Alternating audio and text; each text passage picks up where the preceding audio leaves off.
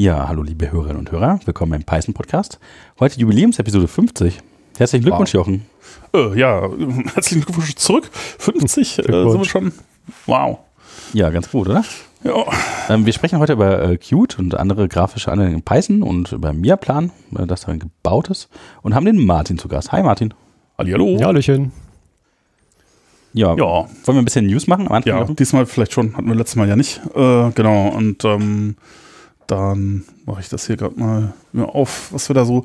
Ja, also es gibt halt so ein paar langweilige Software-Geschichten, äh, wo es vielleicht nicht schlecht wäre zu wissen, dass das passiert. Es gibt, äh, es gab jetzt, das ist aber auch schon was länger her. Ich habe jetzt ja dummerweise die äh, News von äh, zwei, zwei Episoden und dazwischen ist auch mal was ausgefallen. Kann sein, dass jetzt doch ein bisschen veraltet ist. Also zum Beispiel, was ich hier drauf habe, ist, dass äh, die Einzeller-Version von MyPy rausgekommen ist was vielleicht ganz interessant ist. Also ist auch nochmal ähm, das rausgekommen gewesen war, wolltest du also sagen. ja, so, ja, ist schon länger her und ähm, das Einzige, was mir jetzt noch so in Erinnerung ist, ist halt deutlich schneller geworden damit auch. Also mhm. ähm, ja, äh, ansonsten SQL Alchemy 2 ist raus da war auch das, was man quasi an coolen Dingen verwenden konnte, war schon in 1.4 irgendwie drin. Und der 2.0er Schritt ist, glaube ich, nur, dass jetzt Sachen deprecated sind, die halt äh, vorher noch gingen und jetzt gehen sie halt nicht mehr. Deswegen halt der, der Major-Versionssprung. Äh, aber eigentlich auch ganz interessant, weil so gerade so Async-Geschichten ist halt in, ähm, das ist, das ist auch da noch relativ neu.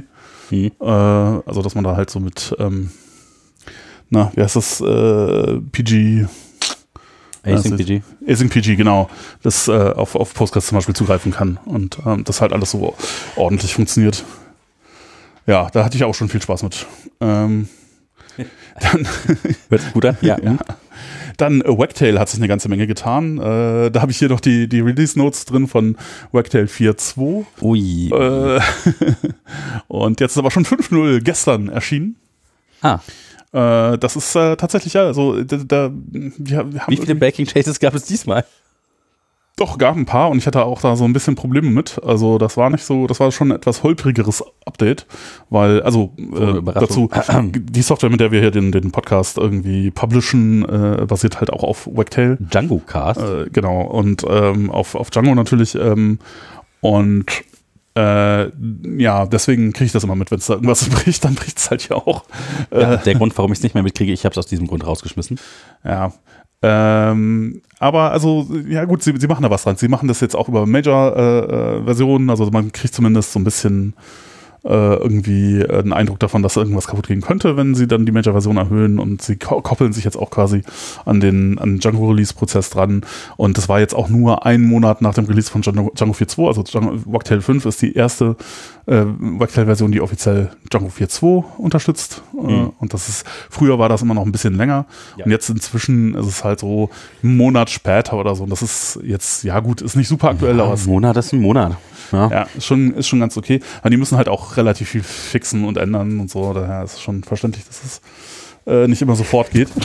Aber Jochen, ähm, du bist ähm, doch eigentlich immer dagegen, dass man sich so dicke Klötze ans Bein bindet. Ja, ähm. ja ich hätte das auch äh, äh, am liebsten vermieden, wenn das irgendwie möglich gewesen wäre, aber ich möchte, also ich hätte jetzt auch ein eigenes CMS schreiben können, ja. Das wäre auch gegangen. aber das Warum denn nicht? Ja. ja wir, hatten noch, halt wir hatten letztens jemanden getroffen, der hat ein eigenes CMS in PHP geschrieben, kann das sein? Äh, ja, ne, oder hat er mit, du meinst, wir waren auf, ähm, auf dem Meetup. Auf dem Vue.js Meetup, äh, auf Vue.js Meetup Cologne. Das war ganz interessant, ja.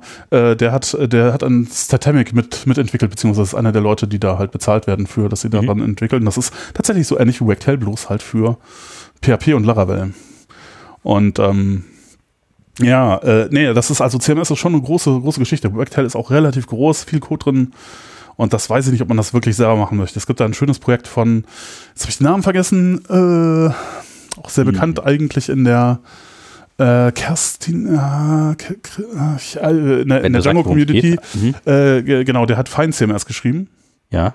Und äh, das gefällt mir, also den, wenn man sich den Source anguckt, das gefällt mir tatsächlich auch ein bisschen besser als Wagtail, aber es kann halt nicht so viel und ähm, ja, an der Stelle ist halt, Wagtail kann halt schon sehr, sehr, sehr, sehr viel. Also das ist halt irgendwie also damit kann man so ziemlich alles machen, was man irgendwie gerne machen möchte. Fein CMS, also tatsächlich ja. ein, ein, deutsches Fein und kein englisches ja. Fein. Ja, ich glaube, der kommt aus der Schweiz oder so. Mhm. Und ja, also ich meine, sowas hätte ich natürlich auch schreiben können oder das nehmen können, aber dann hätte ich auch viel schreiben müssen, weil viele Sachen, die ich gerne hätte, sind da halt auch nicht drin. Das und scheint ein bisschen alt zu sein. Copyright 2009. Äh, der macht das schon lange, ja. Also, ja, mh.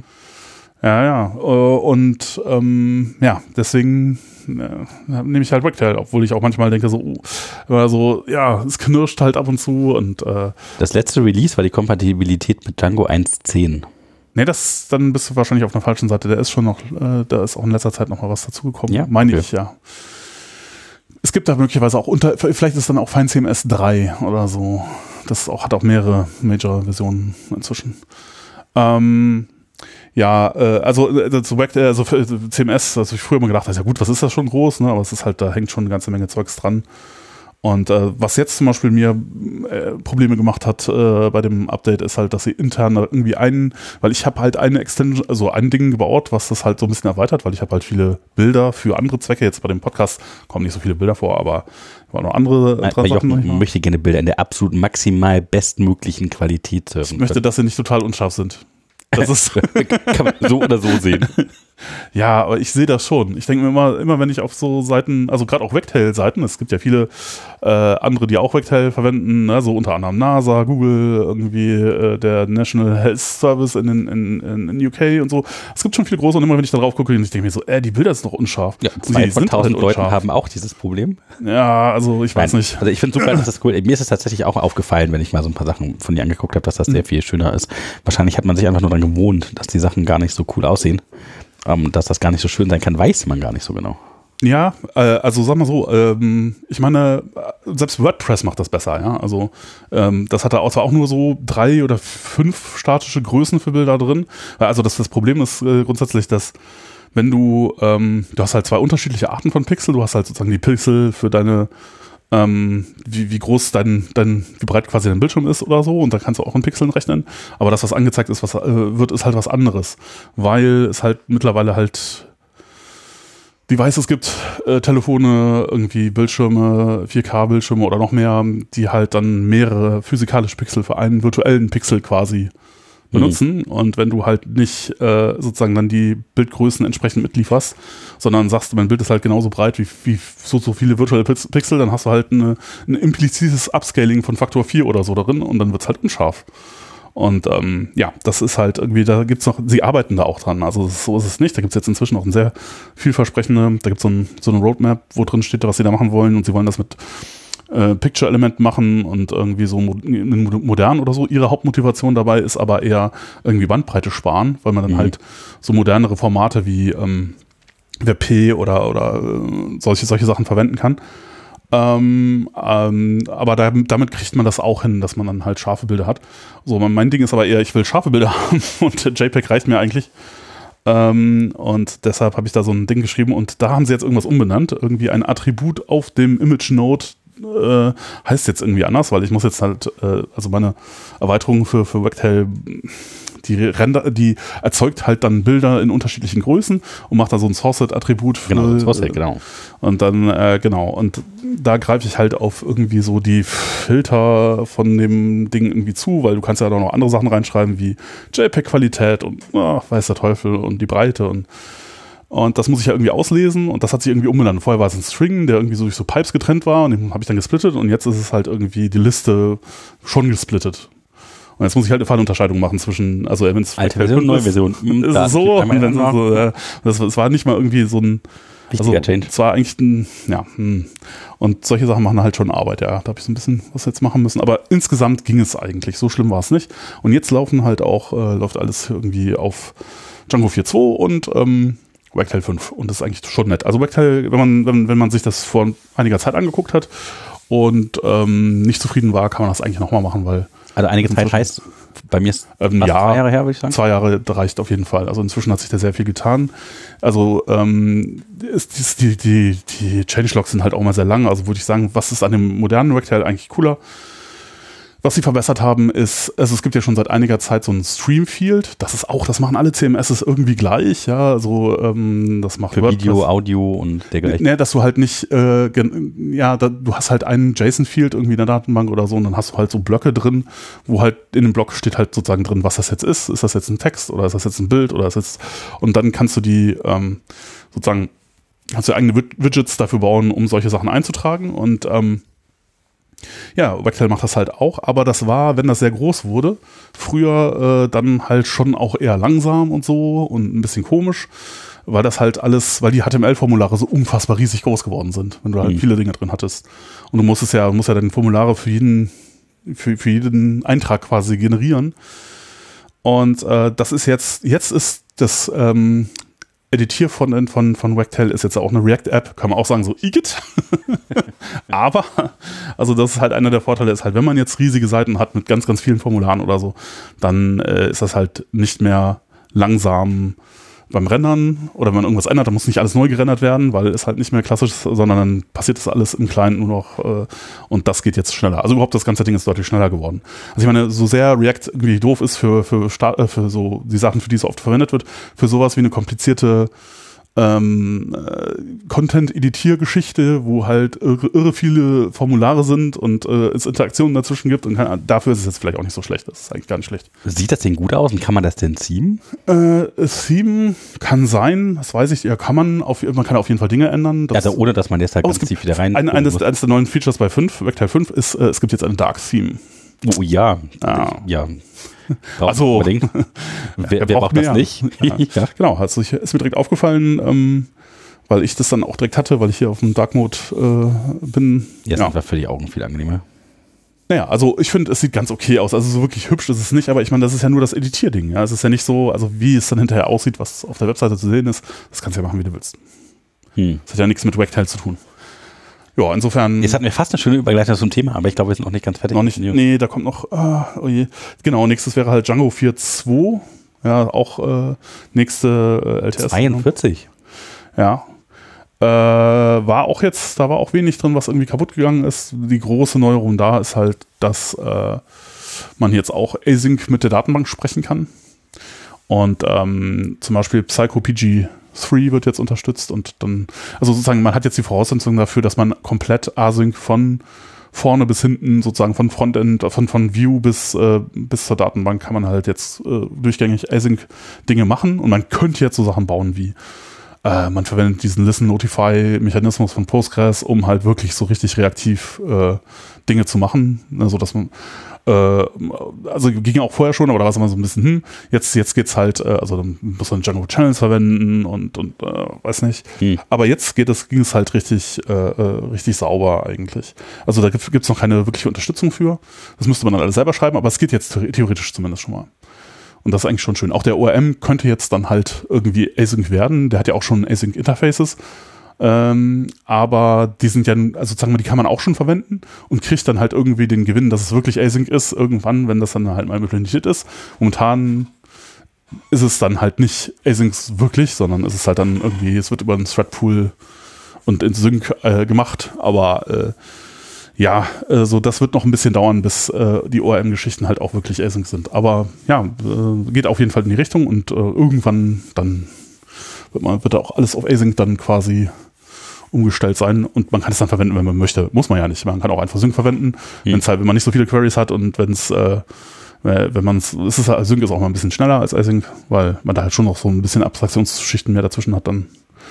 Aber es gibt halt Anwendungsfälle, in denen es total, wäre es total praktisch, das zu haben. Und dafür ist es natürlich gut. Kannst du noch mal ja. einen Anwendungsfall dafür nennen? Nee, wenn du zum Beispiel viele Queries machst, und du willst halt nicht, dass sich die Latenzen und deine Datenbank steht jetzt zum Beispiel woanders, sagen wir mal so. Das wäre jetzt nochmal, also ähm, nehmen wir an, deine, deine Datenbank steht irgendwie in Amerika und du hast hier deinen dein Applikationsserver oder wie auch immer, das Ding, was halt jedenfalls die, äh, das HTML rendert, ist halt irgendwo äh, und so. Und jetzt hast du halt große Latenz zwischen Datenbank und Frontend. Dann momentan ist es halt so, leider addieren sich die Latenzen auf. Und wenn du halt 100 Queries machst, um eine Seite anzuzeigen, dann hast du 100 mal die Latenz dazwischen und das ist halt dann schon ätzend. Hm. Also wenn das halt nur ein paar Millisekunden sind, dann sind es halt insgesamt ein paar hundert Millisekunden vielleicht. Das ist nicht so tragisch, aber wenn du jetzt 50 Millisekunden Latenz dazwischen hast, dann bist du halt schon bei fünf Sekunden oder sowas. Ne? Und dann ist halt doof. Und ähm, genau, und wenn du das Async machen würdest und könntest die, die, die Datenbank-Requests gleichzeitig an die Datenbank schicken, dann wäre die Gesamtlatenz halt nur die Latenz der, langsam, der, der langsamsten Query und nicht äh, irgendwie, die würden sich nicht alle aufaddieren. Also in solchen Fällen wäre es halt irgendwie durchaus ja, sehr praktisch. Hm. Ähm, genau. Ja, also genau, Django 4.2, ich weiß jetzt gar nicht genau, was sonst noch da an, wirklich, da waren auch noch jede Menge coole Sachen dabei. Ach, das habe ich jetzt, ähm, hab ich mir gar nicht mehr so in Erinnerung. Das ist doch schon wieder ein Monat her, dass das, äh, dass das veröffentlicht wurde. Und bei Formularen hat sich auch noch eine Menge getan. Also, äh, ja, ähm, und es sind halt einige Sachen noch äh, duplicated worden. Ja, so, keine Ahnung, kann man sich mal angucken. Es, äh, es Der kam bestimmt auch dann die Roadmap für Django 5, oder? Ähm, ja, äh, bestimmt irgendwie. Keine Ahnung. Also es gibt auf jeden Fall schon Leute, die sich darüber Gedanken machen. Ähm, ich habe auch schon so ein bisschen gehört, was, äh, was bei Django, also bei Django 5, der, die nächste Geschichte, die jetzt angegangen wird, es ist halt jetzt so, ich habe das jetzt nicht irgendwo gelesen offiziell, sondern ich habe das jetzt so, was ich so mitkriege, weil ich da ab und zu irgendwie so mitlese, was da so passiert, äh, ist, ähm, sie wollen das Request-Objekt, das halt uralt ist und das sehr schwer zu ändern ist, so ein bisschen anpassen. Also da gibt es ja immer noch momentan so Request.get und Request.post und Post und Get sind groß geschrieben. Mhm. Und das ist quasi genauso, wie das damals halt so in äh, CGI oder PHP war, wo man das dann halt sozusagen diese Inspiration für diese Geschichten äh, her hatte. Aber das ist natürlich jetzt heutzutage eigentlich blöd. Und man hat es aber nie geändert in den letzten 15 Jahren, weil ähm, klar ist, dass wenn man das ändert, dann brechen halt überall Deployments in mhm. denen halt äh, irgendwie, keine Ahnung, Leute darauf halt zugreifen. Und deswegen kann man das nicht so einfach jetzt irgendwie umbenennen. Ja, aber da soll jetzt was passieren. Und zwar hat man jetzt einen Grund, um diese großen Änderungen anzugehen. Und zwar äh, soll halt so ein bisschen Fähigkeit zu JSON generieren und so. Also ich glaube, die harten Sachen, die man dafür braucht, äh, also diesen, der Umgang mit unterschiedlichen, äh, ich weiß es gar nicht mehr, also jedenfalls die Basisarbeit dafür ist schon drin äh, äh, diese ganze, diese ganzen, ja, was, da geht es irgendwie um Header und weiß der Teufel irgendwie Support. Äh, aber was man eigentlich gerne hätte, ist ja, dass man JSON rausrennen kann und dass das halt auch ordentlich funktioniert. Also sozusagen, eigentlich wird jetzt quasi die Basis dafür gelegt, dass sowas wie Django REST Framework eigentlich in, in Django Core mit reinwandert. Mhm. Und, oder man das halt sowas wie Django REST Framework eigentlich gar nicht mehr braucht. Weil die, die schwer, schwierigen Teile in Django REST Framework, die sind jetzt eigentlich schon in Django Core drin. Und jetzt geht es halt noch darum, das alles so ein bisschen aufzuhübschen, das Request-Objekt zu modernisieren, dass man halt jetzt sehr viel leichter JSON da auch rausrennen kann oder irgendwas anderes, halt XML. Mhm. Gut, mittlerweile benutzen alle nur noch JSON. Ja, äh, das ist auf jeden Fall das, was dann äh, JSON, eine von den Sachen in Django 5 ist äh, Formulare. Django 5 ist auch Formulare? Ja, ein bisschen bessere also Formulare. Also Formulare sind auch jetzt schon, äh, da wird auch schon viel dran gemacht. Ja, ich meine, also der, der Anwendungsfall an der Stelle ist halt einfach, dass man lieber, also das war früher etwas schwierig. Ähm, man möchte halt Teile von Formularen und so rendern können besser. Äh, also gerade so interaktiv äh, möchte man gerne das Verhalten so haben, wie jetzt man das in der SPA halt auch hat, nur halt äh, mit ordentlicher Server-Side-Validierung von irgendwelchen Eingabedaten und so. Und das geht natürlich auch. Also habe ich auch schon häufiger gemacht, dass man dann halt, äh, sobald sich irgendwie ein Feld von einem Formular ändert, dass man dann halt das an den Server schickt und dann kriegt man halt sozusagen nur das gerenderte Feld zurück und ersetzt das dann. Und dann, wenn da eine Fehlermeldung drin steht, dann steht die halt auch da drin und so, das geht alles. Aber irgendwie zum Beispiel mit Crispy Forms irgendwie einzelne Felder rendern, ist halt, ist es möglich? es ist halt irgendwie nicht, es macht keinen Spaß. Und das zu testen macht auch nicht so richtig Spaß und das ist alles so ein bisschen, und ja, da wird auch viel daran gearbeitet, damit das halt einfacher wird und äh, besser geht alles, ja. Hm. Ja, mh, mm, ja, genau, Django 4.2, ja. Ich habe gehört, die Twitter-API ist kaputt. Ja, äh, das ist auch schon lange her, das ist, bei Twitter ist noch alles möglich kaputt gegangen.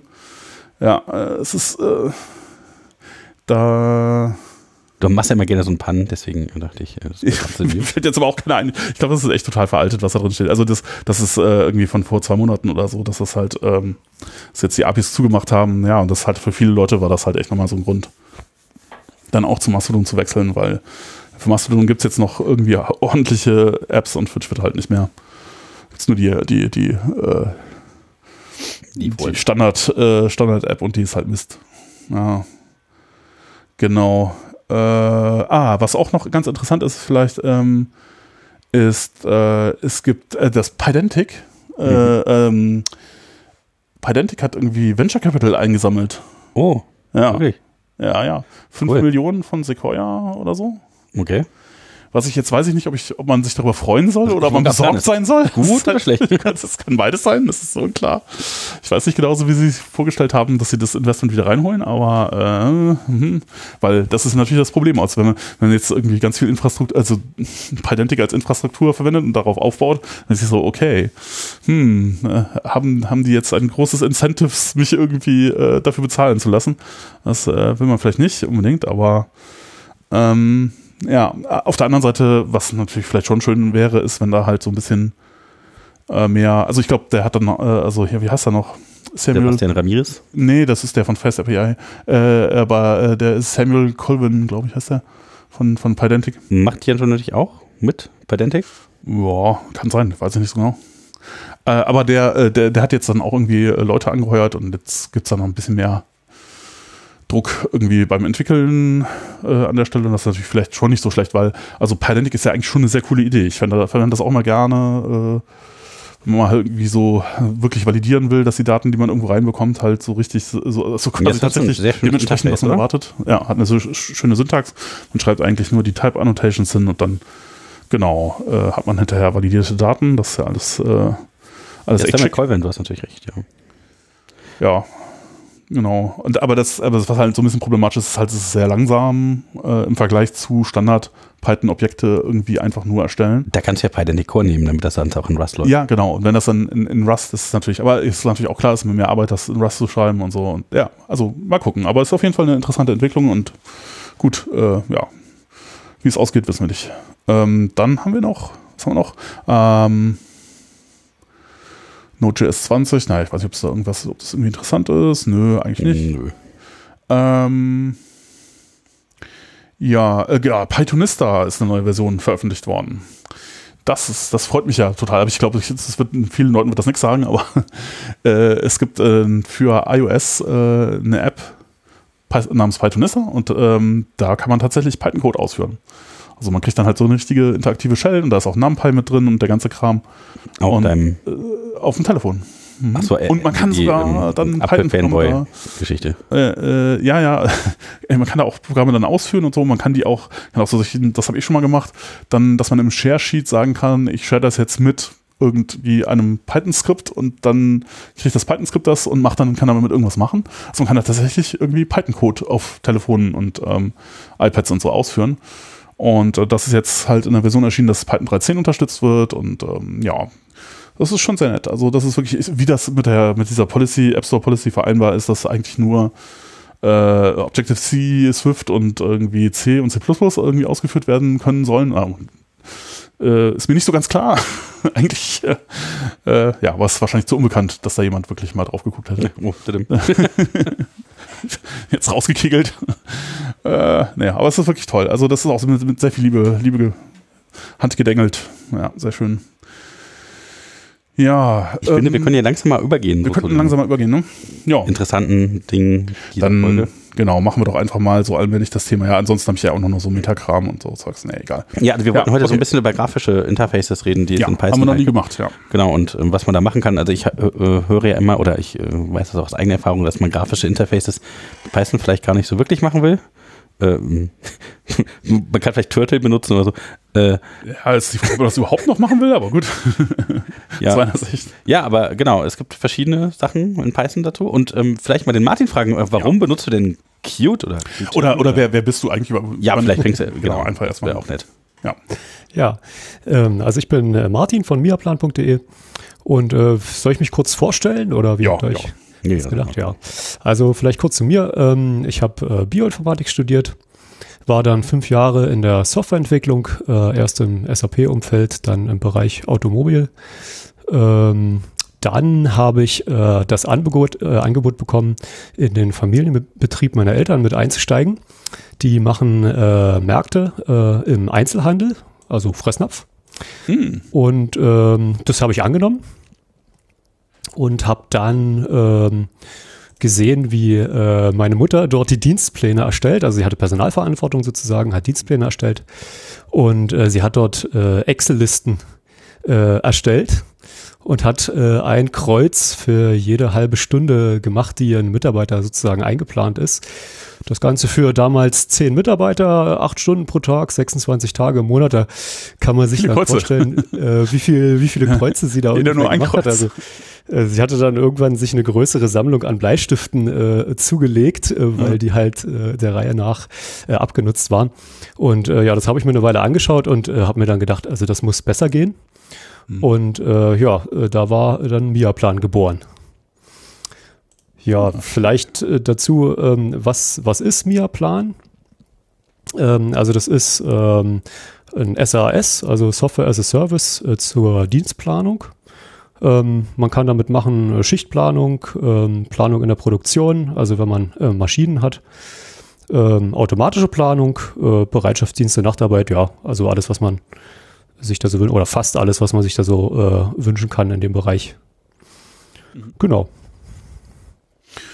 Ja, ne, klingt, klingt interessant. Also ich glaube, die, die Menge der Unternehmen, die das halt irgendwie mit Excel-Listen machen, das, das wird nicht so klein sein. Das habe ich auch schon häufig gesehen. Also ich habe ganz oft auch schon die äh, Anforderungen an sowas gehört. Aber ja. mich würde jetzt interessieren, warum denn mit Qt und nicht als Webanwendung? Ja, ja, ganz kurz zu Excel. Also Excel machen, glaube ich, alle. Äh, mhm. ne? Also man fängt halt mit Excel an, ähm, probiert es quasi äh, umzusetzen, was man äh, sich halt so wünscht und irgendwann stößt man an Grenzen. Ich glaube, das, äh, das haben halt alle. Und äh, dann fängt man halt an, sich, sich umzuschauen. Ähm, ja, warum, warum Qt? Also ich habe mir äh, angeguckt, wie komme ich quasi zum Ziel? Ja, also äh, am Anfang des Projektes ähm, war klar, ich brauche eine grafische Oberfläche. Ja, die soll im Web stattfinden. Ja, also das mhm. soll quasi ähm, äh, nicht auf einem Computer installiert werden, äh, denn äh, ja, also wir wollen eigentlich von, von überall planen. Ne? Also nicht nur, man hat nicht immer einen Rechner zur Verfügung äh, und ähm, meine Mutti war nicht immer am, am Rechner zu Hause, sondern die wollte halt auch vom Markt aus planen und was weiß ich. Ja? Also es war mhm. klar, das muss irgendwie auch ins Web, das Ganze habe mir verschiedene Sachen angeschaut. Ihr habt ja auch schon so ein bisschen angesprochen. Also es gibt ähm, zig äh, Frameworks, die man nutzen kann. Äh, euer Liebling ist äh, Django, wie man unschwer äh, raushört, ja. wenn man euch kennt. ja, ja. Ähm, das habe ich mir auch angeschaut, Können, kann ich ja dann noch ein bisschen was zu erzählen. Mhm. Ähm, ansonsten, äh, wenn man jetzt nicht äh, die Bedingung äh, Web hat, äh, gibt es verschiedene Frameworks, also Kiwi ist eins davon, äh, Qt ist eins davon. Ansonsten gibt es auch noch GTK zum Beispiel, mhm. ja, das, das GIMP Toolkit. Und ähm, ja, habe ich mir sozusagen alle der Reihe nach mal angeguckt und geschaut, was, was können die für mich leisten sozusagen. Mhm. Und ähm, wenn man die so vergleicht, also die, die, Soft äh, die, die Frameworks für, äh, für den Desktop, ähm, dann kommt man eigentlich darauf, dass es zwei äh, Frameworks gibt, die da nur in Frage kommen. Das ist einmal Qt und einmal GTK. Das sind die einzigen, die, ich sag mal, äh, weit fortgeschrittene Widgets äh, bieten. Mhm. Ja, also wenn man quasi äh, sehr spezielle äh, Sachen machen will und äh, das, das will ich, mhm. ähm, dann kommt man eigentlich um Qt äh, bzw. GTK, GTK nicht drumrum. Was wäre so ein, so ein Widget beispielsweise, wo du sagen würdest, gut, das äh, ist halt so sowas, was man nur da bekommt? Ja, also ähm, zum Beispiel Tabellen, ja. Äh, mhm. Aber nicht einfach nur Tabellen, sondern halt spezielle Tabellen.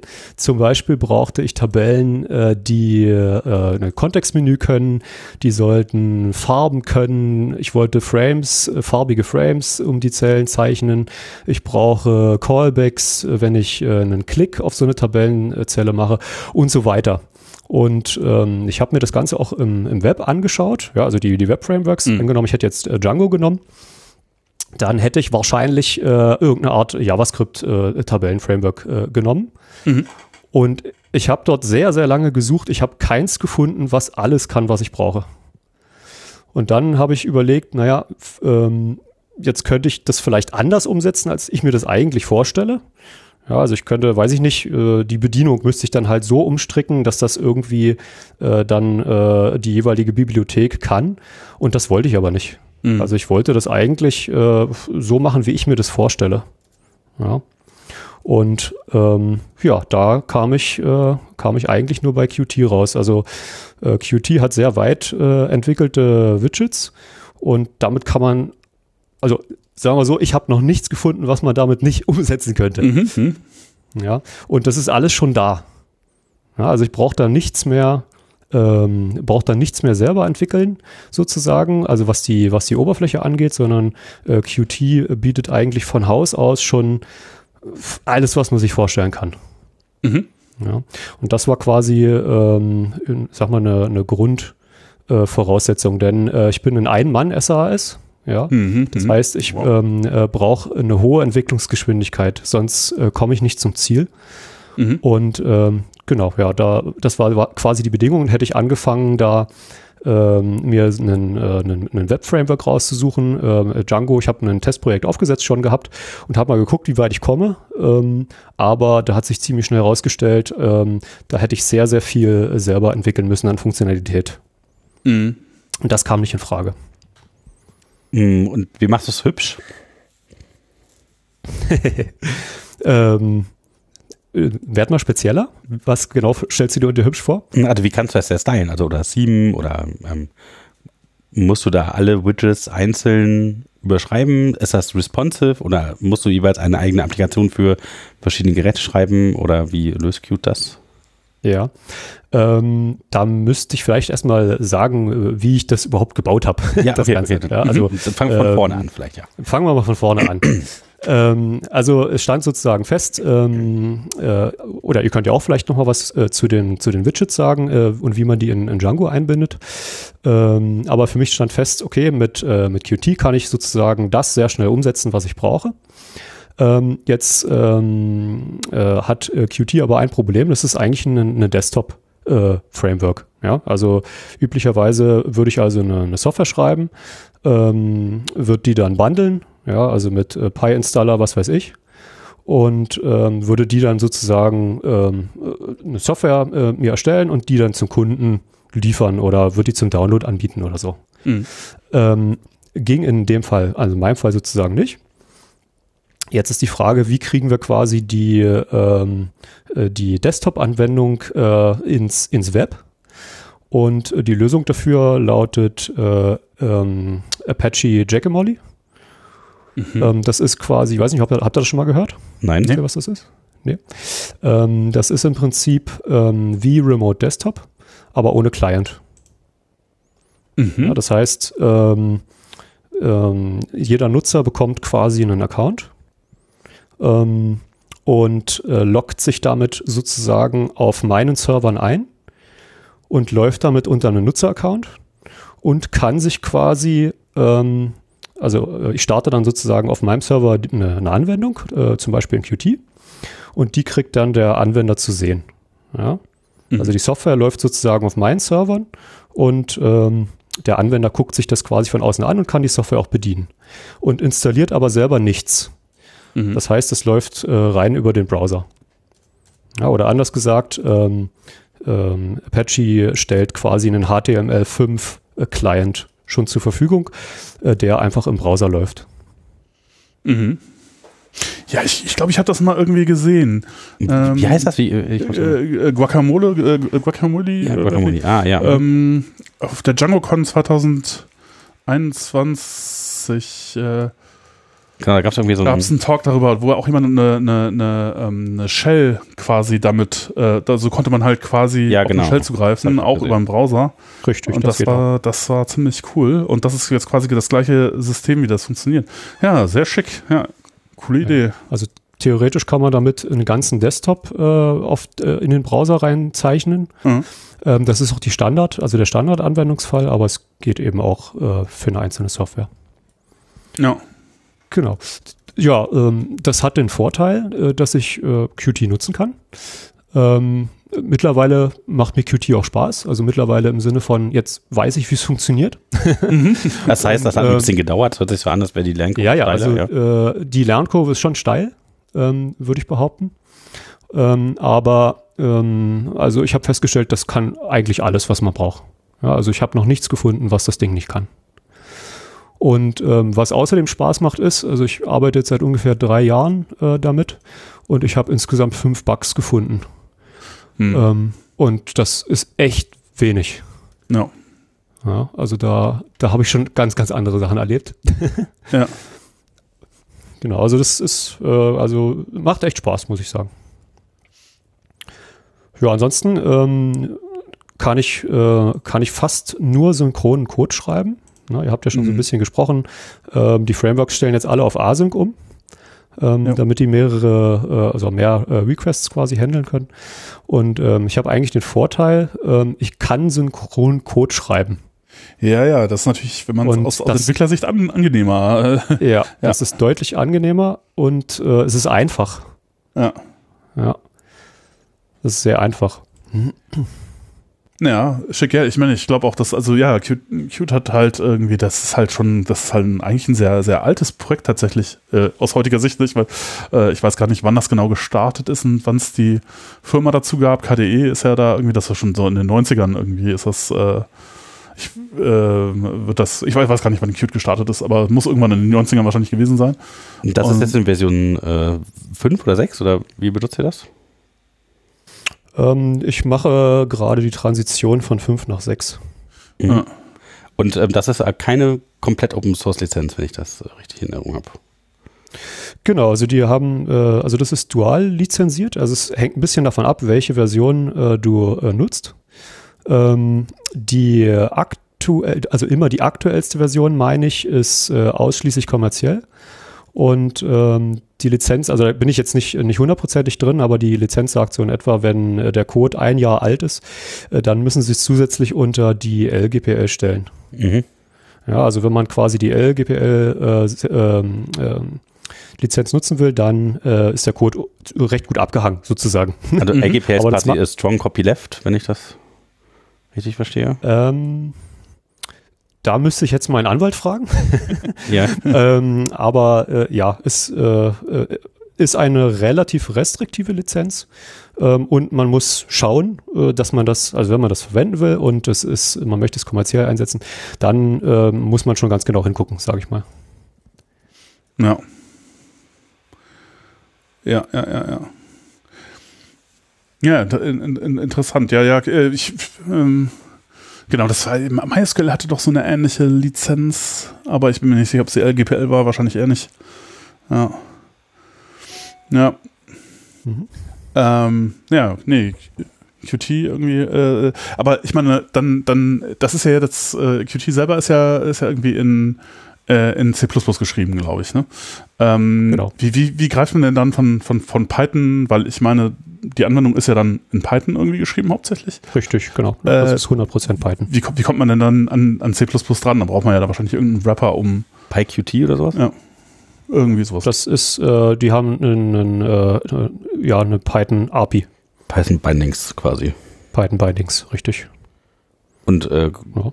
die Widgets, die du baust, die kannst du auch einfach quasi in jedem Betriebssystem jetzt äh, wieder verwenden, wenn du das möchtest. Äh, könnte ich. Ja, also äh, Qt ist äh, plattformunabhängig, also die laufen eigentlich fast überall. Ähm, ist, ich setze es aber unter Linux einfach ein. Okay. Und wie machst du sowas wie Stylings und sowas? Also wie das, was ich eben gesagt habe, mit, mit hübsch oder sowas? Wie äh, gehst du da vor, dass das irgendwie so ein bisschen dynamisch ist und so? Hm. Bietet das Qt einfach alles von Haus aus, oder? Ähm, ja, Theming äh, lässt sich machen äh, mit Qt. Ähm, es bringt aber von Haus aus schon quasi äh, das Styling mit. Ähm, das sieht äh, einigermaßen nativ aus, ja, unter jeder Plattform. Ähm, unter, Lin äh, unter, Linux hat es eben den Style, den es unter Linux hat. Ähm, lässt sich aber anpassen. Also man, äh, man kann quasi äh, jedes Element nochmal separat stylen, wenn man das möchte. Das geht einfach mit äh, CSS dann. Mhm. Wenn man das möchte. Na, also die haben quasi so eine abgespeckte Art von, von CSS. unterstützen sie. Und äh, ja, da kann man quasi seine Elemente dann färben oder einen anderen Rahmen geben oder was weiß ich. No. Genau. Ja, ja, ja. Nee, inter interessant. Ich glaube, ich war natürlich das letzte Mal mit Qt. Also ich erinnere mich noch dran, das ist aber schon auch wieder ein bisschen her, glaube ich, 2016 oder so, habe ich das letzte Mal irgendwie für einen Headless-Browser, den ich brauchte, weil irgendwie JavaScript ausgeführt werden sollte. Irgendwie, das war auch damals irgendwie äh, das Ding, was ich da verwendet hatte, hat auch, äh, das war auch noch diese, die, die, ich habe mit WebKit, äh, die Engine war WebKit und dann brauchte aber irgendwie, brauchte man noch so ein bisschen Qt außenrum und dann musste ich da irgendwie Qt 5 selber kompilieren und ich erinnere mich noch, dass das ganz schön schmerzhaft war, aber also ja. ich erinnere mich auch dran, dass ich bin damals, glaube ich, über die Lizenz gestolpert. Ich, ähm, in meinen ersten Gehversuchen so in Python, da wollte ich unbedingt, wie man das am Anfang macht, irgendwas mit GUI bauen, dass da irgendwie man was anzeigen kann auf seinem Bildschirm. Und dann habe ich so ein bisschen rumprobiert, auch mit Qt, aber das hat irgendwie nicht so funktioniert, wie ich das wollte. Und ich bin da so ein bisschen über diese C++-Implementierung gestolpert und ich fand auch diese PyQt nicht so super und bin dann bei Kiwi gelandet tatsächlich, wo ich auch sagen muss, da gingen ein paar, ein paar Sachen, aber das war auch alles eher so, hm, ich weiß nicht genau. Mhm. Nicht so, wie ich das eigentlich angenehm finde. Und dann habe ich es dann mit den GUIs wieder gelassen, beziehungsweise mit Web angefangen irgendwann. Ja. Ja, also, also ja, Kiwi, ja, also Kiwi, äh, die Widgets sind halt, also die haben nicht genug Widgets, ne? Also da, da kommt mhm. man nicht weit, wenn man wirklich äh, intensiv was damit machen will, finde ich. Ja. Ja, äh, ich meine, aus meiner Perspektive wäre jetzt eher so äh, die Frage, warum nicht, ich meine, warum macht man heutzutage überhaupt noch äh, äh GUI? ich meine, das macht man, ich ist doch heute alles Web. Ähm, und äh, sag mal, das ist ja ein etwas anderes Modell und äh, eigentlich vielleicht ein bisschen einfacher zu maintainen, gerade wenn man jetzt äh, eben nicht so eine größere Organisation ist, sondern eher kleiner, dann ist das ja mit äh, irgendwie, wie macht man das, wenn Clients inkompatibel werden oder so oder unterschiedliche Versionen hat, das ist ja alles ganz schrecklich. Und das ist ja so ein, ein Problem, das man halt hat, wenn man irgendwie klassisch Client-Server machen würde oder so oder diese alten äh, Desktop-UI-Geschichten machen, machen würde. Aber ich meine, klar, wenn du das zentral laufen lässt und greifst dann nur sozusagen auf das Ding, wo das dann läuft, zu, dann hast du diese ganzen Probleme eigentlich nicht mehr. Ne? Das Richtig, also ich habe ja, ja, ich ja. eine ganze Menge Probleme vom Hals geschafft sozusagen. Ja. Ähm, wo ich mir am Anfang sehr, sehr viele äh, Gedanken drüber gemacht habe, ist, ähm, wie ist das ressourcentechnisch? Ja, also ähm, man hat ja quasi das, oder wenn man eine Webanwendung hat, ähm, dann habe ich ja quasi einen ganzen Schwung von Usern und äh, die teilen sich in der Regel keinen, ah, die, die teilen sich einen State. Äh, ja. äh, in, in der Webanwendung, in der Regel würde ich jetzt mal behaupten. Ähm, und dadurch ähm, kann ich quasi die Ressourcen, sag mal, gleichmäßig auf meine äh, Datenbank und so weiter verteilen. Ja, ich weiß nicht, also da kennt ihr euch eigentlich besser aus. Ja, also äh, ich würde sagen, also der State äh, einer Web-Anwendung liegt normalerweise in der Datenbank, sozusagen aus meiner Perspektive. Und ja. äh, genau, dann gibt es halt irgendwie diverse Prozesse, die halt, an die man Requests hinschickt und dann senden sie halt Responses zurück. Mhm. Ähm, und äh, genau, ja. Äh, so, und äh, da hatte ich das Problem, oder ich dachte, es gäbe das Problem, ähm, dass ich das nicht machen kann sozusagen. Ja? Ähm, also meine äh, Anwendung, die ich, also Miaplan ist, ähm, äh, hat ein State für jeden Nutzer. Ja. Ja, und äh, hier hatte ich in meinem Django-Prototypen auch probiert, äh, den, also diesen Zustand äh, quasi umzusetzen und bin da aber so schon irgendwie auf eine Hürde gestoßen. Also das scheint jedenfalls nicht nativ äh, so zu gehen in Django, wenn ich das richtig gesehen habe. Allerdings habe ich auch nur vielleicht eine Woche oder so, so äh, das ja. ausgetestet. Nö, das, das geht schon. Also du kannst halt, musst halt deine Daten ja, irgendwie modellieren und die kannst du in eine Datenbank speichern und dann kommst du da auch mhm. wieder dran. Also es ist die, die, die Frage, was genau du da äh, halten wolltest an State, aber. Naja, also äh, ich habe zum Beispiel äh, relativ große NumPy-Matrizen. Oh. Und da, äh, und das muss auch NumPy sein, also das kann ich mir jetzt nicht irgendwie in die, in die Datenbank äh, reinschieben, sondern, also das könnte ich schon tun, aber ja, ja, das, mir, für jede Operation müsste ich mir das dann wieder rausziehen. Das macht also eigentlich keinen Sinn.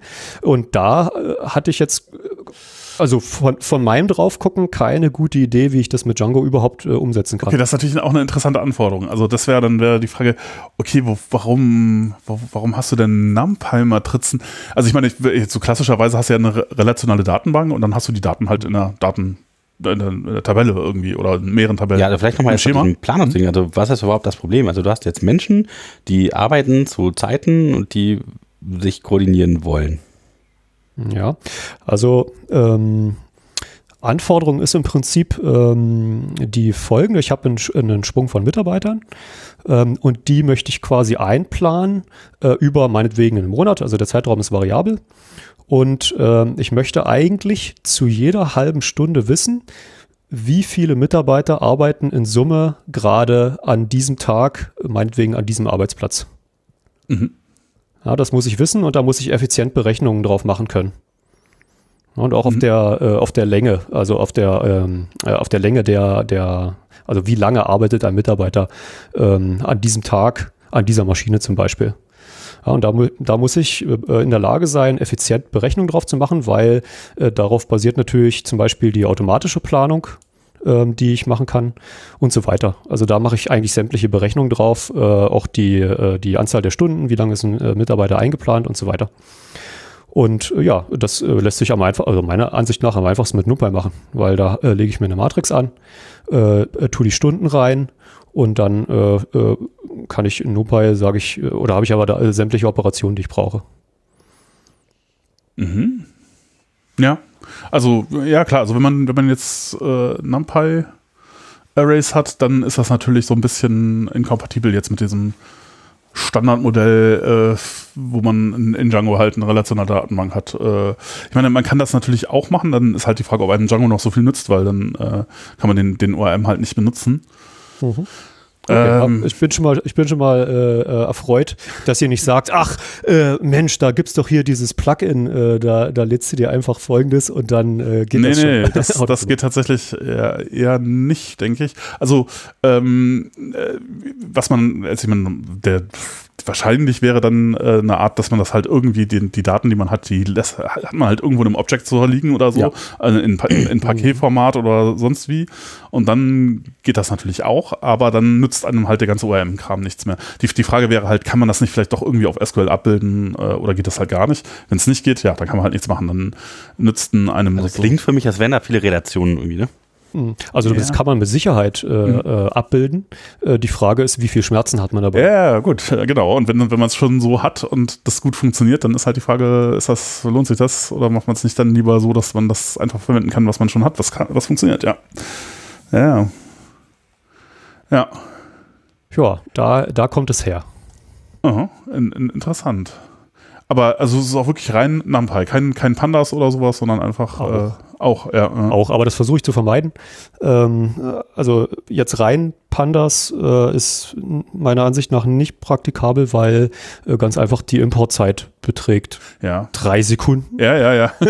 das ist ja. völlig, äh, völlig inakzeptabel. Ja, muss man nur einmal importieren. Äh, aber mm, ja. ja, aber äh, se also selbst wenn ich den Import an die an die Startzeit äh, verschiebe, äh, also ich kann, oder, oder in die Laufzeit, ist ja egal. Äh, drei Sekunden sind an keiner Stelle akzeptabel. Also. Okay, ja gut. Ja. Ähm, und da bleibt höchstens die Variante, äh, hier die, die Alternativen zu nehmen, die es inzwischen gibt. Ähm, jetzt müsste ich Polars, ja, ja. war, glaube ich, die, die, aktuelle Entwicklung in Rust, wenn mich nicht alles täuscht. Ja. Ähm, das habe ich mir noch nicht in der Tiefe angeguckt. Wie, ich nehme mal, ich nehme mal an, die Importzeiten sind da besser. Ähm, ich weiß aber nicht, ob äh, Polars schon alles äh, kann, was ich da brauche. Ja, das, ja, das ist ja jetzt erst am Anfang, genau. Ja. Ja, interessant. Ja. Ja, äh, also das ist natürlich auch etwas, was man halt in Python gut machen kann und sonst wahrscheinlich auch eher nicht hat, dass man halt diese, diese NumPy-Geschichte da direkt äh, irgendwie verwenden kann. Ja. ja. ja.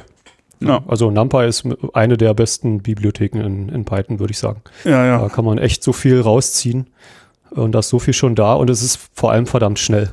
Ja. Ja. Ähm, aber wie ist denn das, also wenn du jetzt no, zu dem, zu dem, zu dem Qt, äh, da, äh, also äh, die, die Bindings, ist das dann halt, da muss man dann Camel Case verwenden? äh, wahrscheinlich ja, ne? Mm, in äh, Qt 6 nicht mehr. Ah, ähm, oh, da, da haben sie es äh, quasi normal gemacht. ähm, aber äh, naja, man gewöhnt sich dran, sag ich. ja, gut. Jetzt, äh, es ist jetzt auch nicht so, es ist auch kein Weltuntergang, wenn nee. ich jetzt äh, für die, für die, äh, für die Calls dann eben Camel Case habe. Aber ja, schön ist es nicht, das stimmt. Mhm. Ja, so ja. die Fußnägel nach oben gekommen. Äh, ja, gut, ich meine, ich mache ja auch andere Sachen auf TypeScript und so, da mache ich auch Camel Case, aber äh, wenn man in Python ist, dann finde ich das mal, wenn die Kombination, wenn man manchmal Snake Case hat und manchmal Camel Case, dann ist es ein bisschen, äh, aber ja, gut. Ja.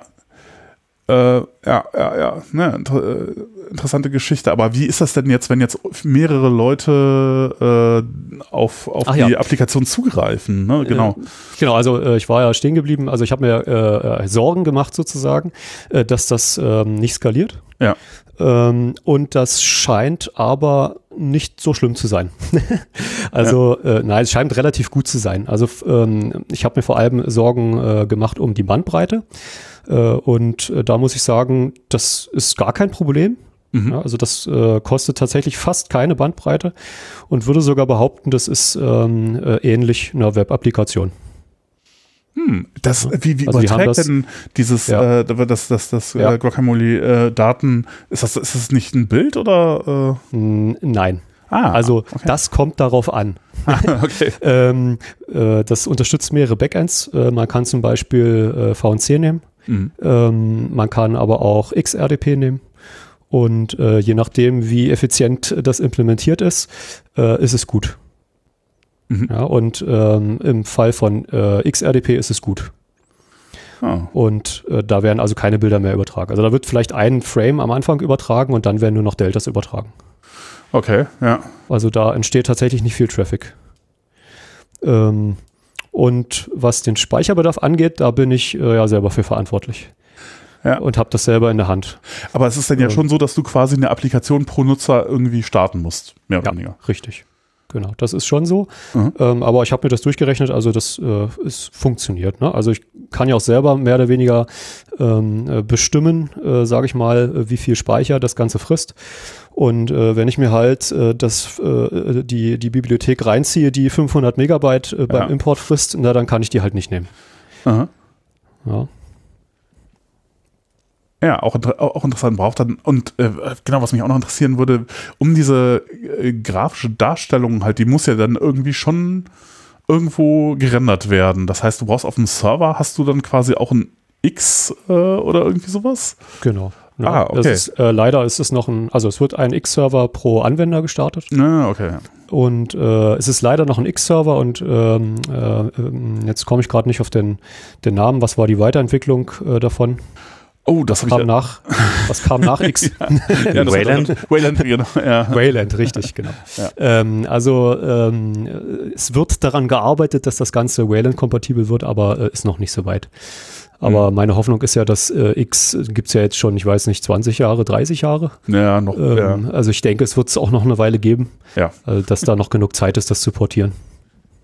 Ja, und dann ist äh, Mapped quasi ein User, der das von außen äh, benutzt, eigentlich mehr oder weniger auf einen User in, im Unix-System, ne? Dann wahrscheinlich. Ja, nicht eigentlich, sondern tatsächlich. Tatsächlich, ja. Also, genau. Ja, ja, ja. Ja. ja. Schau mal, Jochen.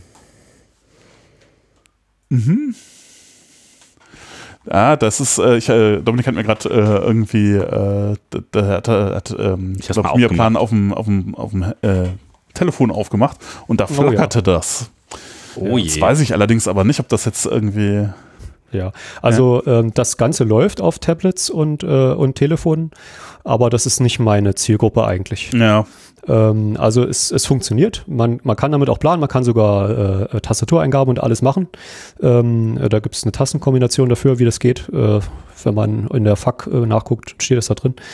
Äh, aber eigentlich ziele ich auf den Desktop-Anwender. Ne? Mhm, und äh, ja. eigentlich ist es nur schön, auf dem Desktop zu planen. Ich glaube, keiner möchte wirklich äh, auf dem Handy seine 32 äh, Mitarbeiter planen. Also ich weiß nicht, ob es da irgendeine Software gibt, die das gut macht. Wenn, dann Chapeau.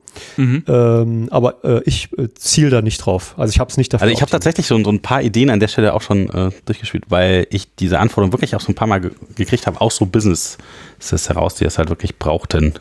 Mhm. Und die es ganz interessant fanden. Hm. Also, ja, dann ist doch nicht raus. Äh, muss ich eigentlich nochmal umsetzen. Irgendwann im nächsten Leben, wenn ich ja, mal Zeit finde. Wie ja. es immer so ist. Ja, ja, ja. Aber ich meine, man kann sich schon, also so gerade im, im Büroumfeld haben die sitzen die Leute ja schmeißen schon vom Rechner, dann kann man dann schon von ausgehen, dass das so, dass das so funktioniert, ja. Ja, ja, ja. Äh, äh, naja, also ich meine, das ist halt ganz anders, als man das äh, sozusagen so kennt. Aber ich meine, wenn man so ein bisschen drüber nachdenkt, dann ist das eigentlich gar nicht so, äh, gar nicht so blöd. Ja, Das ist also schon größte, interessant. Ja. Ja, also der größte Vorteil, den ich äh, sehe, ist äh, wirklich die Entwicklungsgeschwindigkeit. Ähm, ich brauche, ich, ich habe kein HTML, ich habe kein CSS, ich habe kein JavaScript, ich kann reines Python schreiben Mhm. und kann mein Feature deployen. ja. Ja, ja. Ja, und ich mag Python. Und Ja. ich mag weniger CSS und JavaScript, das mag ich nicht so gerne. Ja. Also ich kann's, ich komme nicht drum rum, also ich mache das auch, aber nur, wo es wirklich nötig ist. ja. Ja, ich überlege gerade, man hat sich so ein bisschen dran gewohnt, ne? Also ich, also ich finde zum Beispiel mittlerweile schwierig, das nicht, das von der nicht mit CSS irgendwie vielleicht auch ein bisschen JavaScript zu stylen, weil mir so ein paar Sachen dann immer fehlen.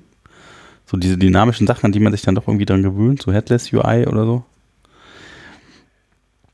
Das geht mir schon auf die Nerven, wenn ich jetzt in Django Mhm. äh, das ohne REST-API benutzen möchte, sondern das in die Templates einbaue. Das ist manchmal schon immer so ein bisschen struggling, weil ich halt da schon relativ viel auf Vue.js klebe. Ja, aber das ist ja kein Problem von, also ist ja Ja, beides das ist eine Frage des Ökosystems. Also ist ja halt, beides, ne? beides Web. Die Frage ist halt, welches, Also- welche Leute haben sich schon wie viel auseinandergesetzt mit Dingen zu entwickeln, die das schön, einfach und pretty zu benutzen machen. Und Du meinst, ach so, ja gut, okay, also wenn du aus der Entwicklersicht drauf guckst Ja. und dir dann überlegst, okay, wenn ich jetzt Web- schnell Produktivität um maximal mit äh, äh, irgendwie UI-Sachen, wo ich mir meine, wenn ich quasi fürs Web eine Applikation so schreiben will, wie ich das sonst mit PyQt machen würde Ja. oder äh, mit, mit Qt. Äh, welches, was nehme ich denn da? Dann landest du wahrscheinlich bei den äh, SPAs und dann landest du halt auch irgendwie bei irgendwas von den großen UI-Frameworks, die es Ja. halt für JavaScript gibt, weil Ja. genau, da Ja. ist halt schon am meisten Arbeit reingegangen. Also ich bin mir natürlich da so ein bisschen so ein Klotz ans Bein. Ähm, naja, aber dafür habe ich natürlich auch das ganze Ökosystem mit damit. Ne? Ich, häng, halt- ich bin halt nicht ganz alleine. Und also mein Problem wäre jetzt bei Qt in Python mit den Bindings. Ich muss halt alles selber bauen. Ne? Also vom Scratch irgendwie. Ich muss mir selber komplett überlegen, wie das aussehen muss. Ich frage mich gerade so ein bisschen, wie, also wie überhaupt so ein, wa- was ich auch noch gerne von Martin wissen würde, wäre, wie überhaupt so ein UI strukturiert ist, so prinzipiell in Python. Also von der Struktur her. Also ich glaube, das ist ähm, gar nicht so groß anders, als äh, wenn man äh, äh, mit Django das machen würde. Also es gibt einen Event Loop ähm, und ja, eigentlich dreht sich alles um das Event Loop. Und äh, wenn man was Asynchrones braucht, äh, dann bietet äh, Qt da auch was Asynchrones. Ähm, das ist im Wesentlichen eine Python-Klasse. Ja. was interessiert dich speziell? Also mich interessiert also vor allem das UI irgendwie. Also, ne, also wie ähm, baue ich zuerst mir einen Rahmen und dann da verschiedene Container rein oder mache ich das irgendwie über so Floating-Geschichten oder mache ich das alles statisch? Ach oder? so, ach jetzt habe ich dich falsch verstanden. Ich dachte, du meintest äh, das äh, Design der Python-Applikation, so, aber du meinst, nee, du meinst tatsächlich die. Ich meine tatsächlich das grafische. die Oberfläche ja, an sich. Genau, genau. ähm, äh, ja, also ähm, Qt hat unterschiedliche Wege, wie man das machen kann. Ähm, ich habe da auch noch nicht alle bis ins Detail ergründet, tatsächlich. Auch nach drei Jahren noch nicht. Ähm, aber der Standardweg ist, ähm, man programmiert sich sozusagen seine Oberfläche. Also ich sage, ich möchte einen, äh, also es gibt verschiedene Frame-Arten, ja, zum Beispiel einen horizontalen Frame, einen vertikalen Frame oder äh, was Tabellenartiges äh, oder was Formularartiges. Und dort gruppiere ich mir quasi meine Elemente rein. Ja, in, diese, äh, in diese Boxen, sag ich mal. Mhm. Und äh, das Ganze ähm, ist responsiv, wenn man das will. Ähm, Auch ja, animated ist und sowas? responsiv, wenn man das will. Wie bitte? Auch animiert? Man, ja, kann alles. Du Mhm. kannst animieren, du kannst, äh, also du kannst ja mal die, die Widgets, äh, Widgets angucken, äh, die es so gibt. Ähm, äh, äh, animiert, äh, du kannst dir äh, Schieberegler machen, du kannst dir äh, Knöpfe machen in bunt oder in blinkend oder in, in wabernd. Äh, ja, das geht alles. Mhm.